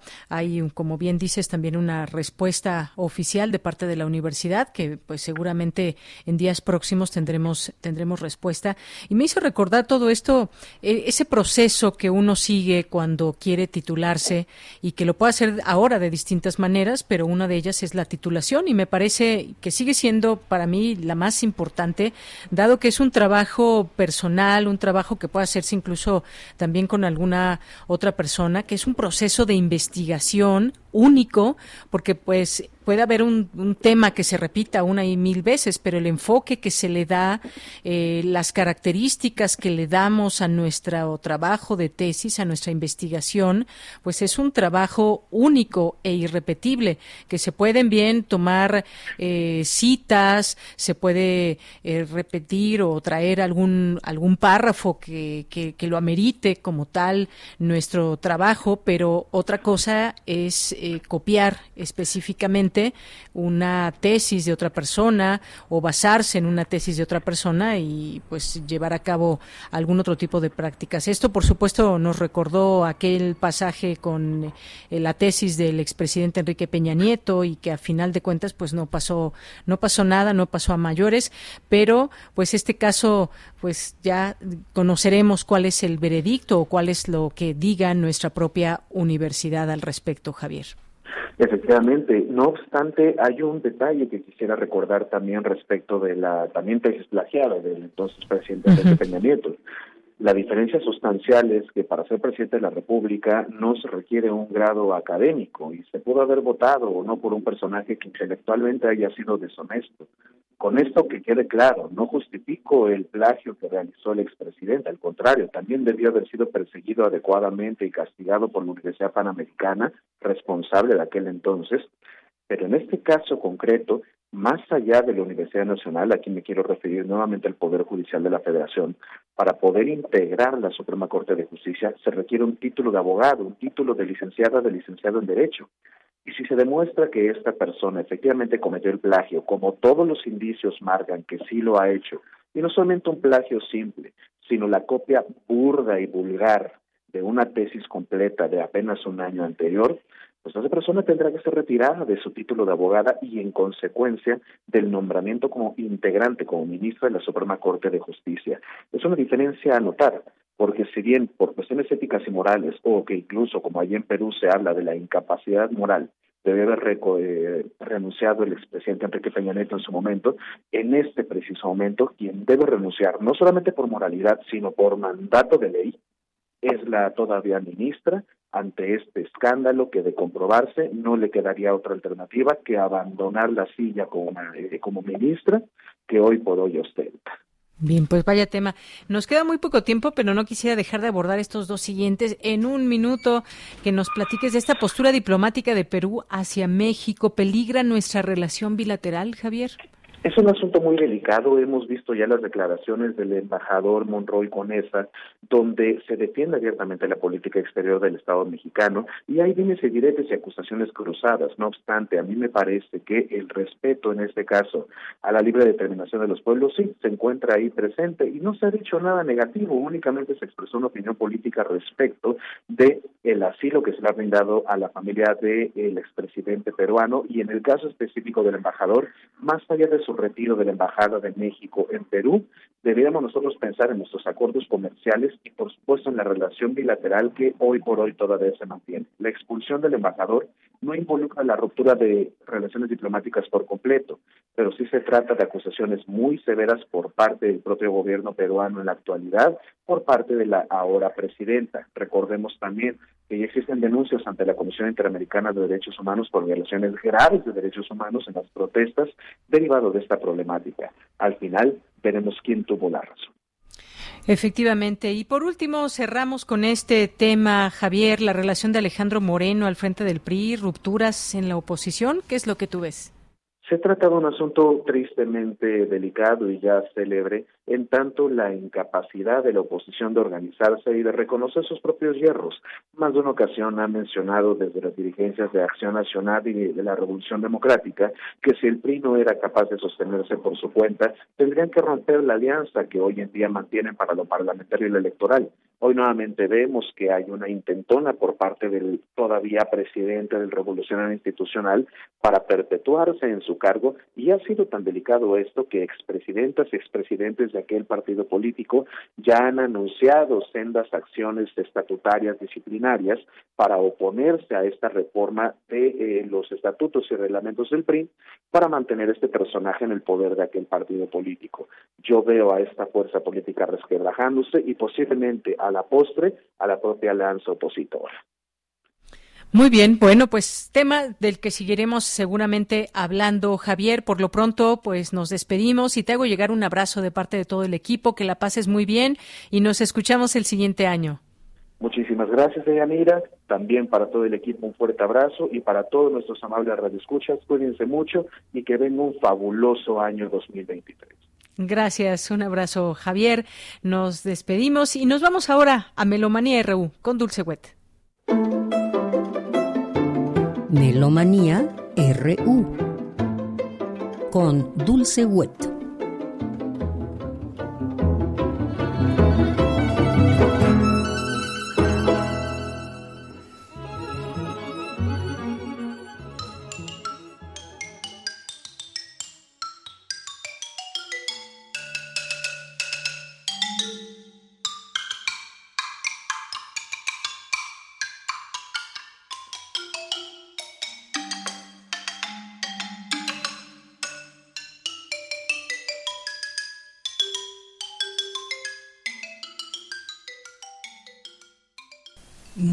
Buenas tardes, muy buen provecho, muy buen viaje.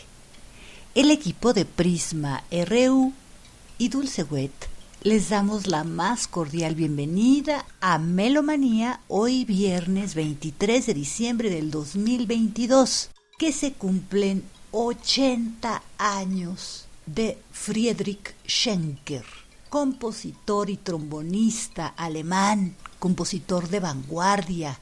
Él nació en Seulenroda, Alemania, y comenzó a tocar el trombón siendo niño. Sus primeros intentos de composición los hizo a los 10 años. Estudia trombón en la Escuela de Música Hans Eisler en Berlín y aprende por sí mismo la técnica dodecafónica. Al mismo tiempo toca en una banda de jazz. Entre 1964 y 1982 fue trombonista principal de la Orquesta Sinfónica de la Radiodifusión de Leipzig y continuó sus estudios de composición en la Universidad de Música y Teatro por las noches. En 1970, Friedrich Schenker funda el grupo de música nueva Hans Eisler con otros siete músicos de la Orquesta de Leipzig, en donde su hermano, el percusionista Gerd Schenker, se convierte en el intérprete más importante de la música de cámara contemporánea, de esta música de vanguardia en la República Democrática Alemana. En 1986, Friedrich Schenker ingresa a la Academia de las Artes de Berlín y poco después a la Academia de Artes de Leipzig. Entre 1982 y 1989, Schenker fue un músico y compositor independiente, consultor de música nueva en la Gewandhaus de Leipzig y entre el 2000 y el 2002 fue compositor del teatro en el Staatstheater Kasse. Schenker falleció en Berlín el 8 de febrero de 2013 a los 70 años tras una larga enfermedad.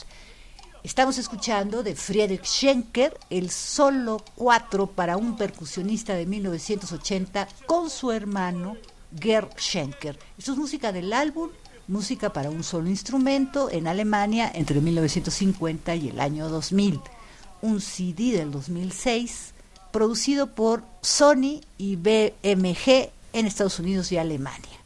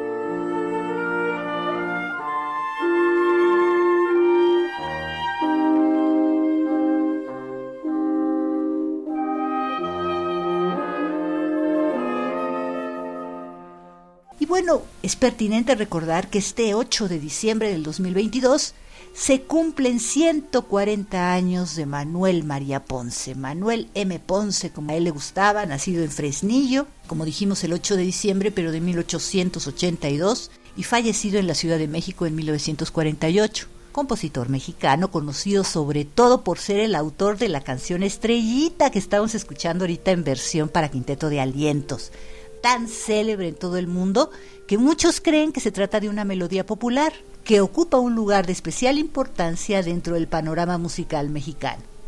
Antes de Carlos Chávez y Silvestre Revueltas, Manuel María Ponce fue uno de los primeros en cultivar en México un estilo de composición moderno, resultado de sus años de aprendizaje, tanto en París como en el lugar al que iba, e independientemente del folclorismo colorista, que sin embargo está también presente en sus partituras, su concierto para violín y orquesta, sus bocetos sinfónicos, Chapultepec, numerosas piezas para guitarra y numerosas piezas para piano, son algunas de sus obras más sobresalientes. Esto que escuchamos, Estrellita en versión para el Quinteto de Alientos, es música del álbum 100 años de música mexicana para Quinteto de Alientos. Con el Quinteto Latino, un álbum estadounidense producido en 2011 por el sello Combrio.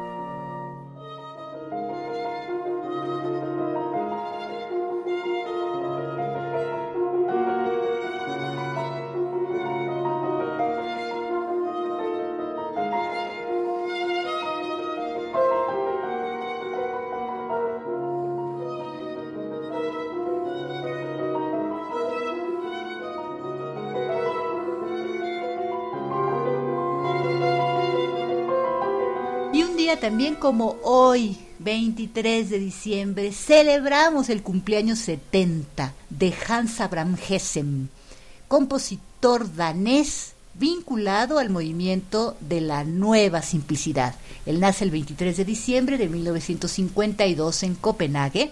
Su primer contacto con la música fue tocando el corno. Estudia en la Real Academia Danesa de Música, en la década de 1980 se siente muy vinculado, tanto espiritual como estilísticamente, a la música de Georgi Ligeti. La música de Abrahamsen se sitúa en el movimiento de Nueva Simplicidad, surgido en los años 60 como una reacción a la complejidad y supuesta aridez de la música centroeuropea de vanguardia, en donde se defendía la escuela de Darmstadt. En Abrahamsen, los postulados de esta escuela de Darmstadt de música nueva se tradujeron en obras de expresión muy sencilla, por ejemplo, sobre espuma de 1970. Muy pronto fue cambiando y desarrollándose, al principio con influencias del romanticismo, pero tras una década ya tiene una estética muy personal en los años 80 de esta época es una de las seis piezas de 1984 para violín, corno y piano. Estamos escuchando la número dos, que es un arabesco, dolce ma poco nervoso. Esto es música del álbum Hans Abraham Hansen.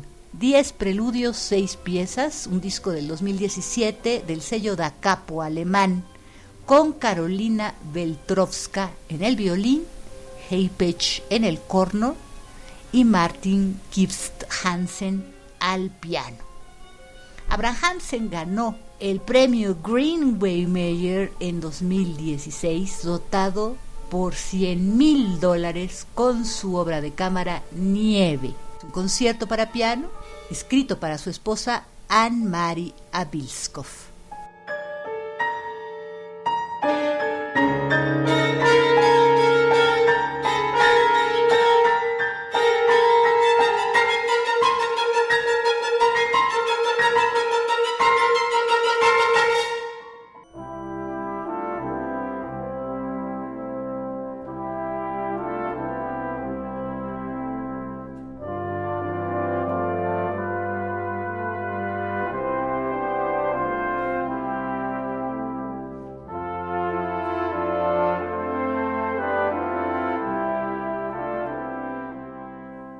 Y hasta aquí Melomanía de hoy viernes 23 de diciembre del 2022.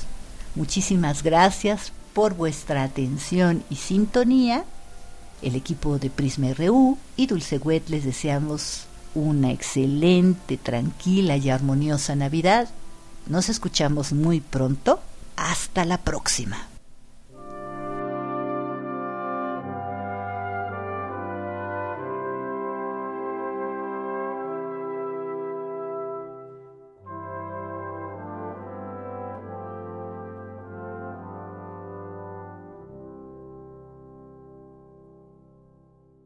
Muchas, muchas gracias a Dulce Wet.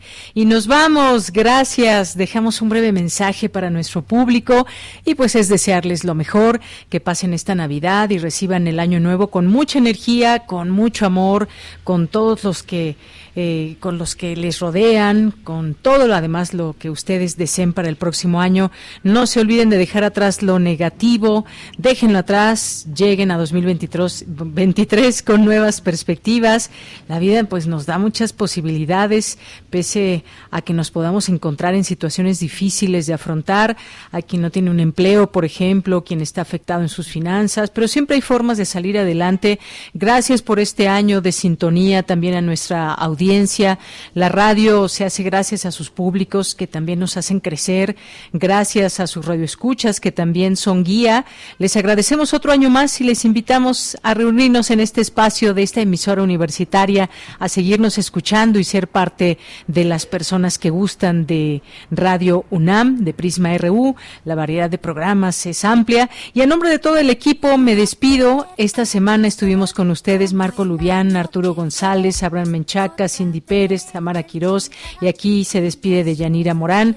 La siguiente semana todo el equipo estaremos de vacaciones, tendremos programas grabados y retomamos en vivo el lunes 2 de enero, como les decía. Así que, pues muchas gracias y que pasen excelentes fiestas. Nos despedimos con esto de Mecano. Un año más, a nombre de todo el equipo, soy de Yanira Morán. Buenas tardes y buen provecho. Hasta el próximo año. Que ya uno más.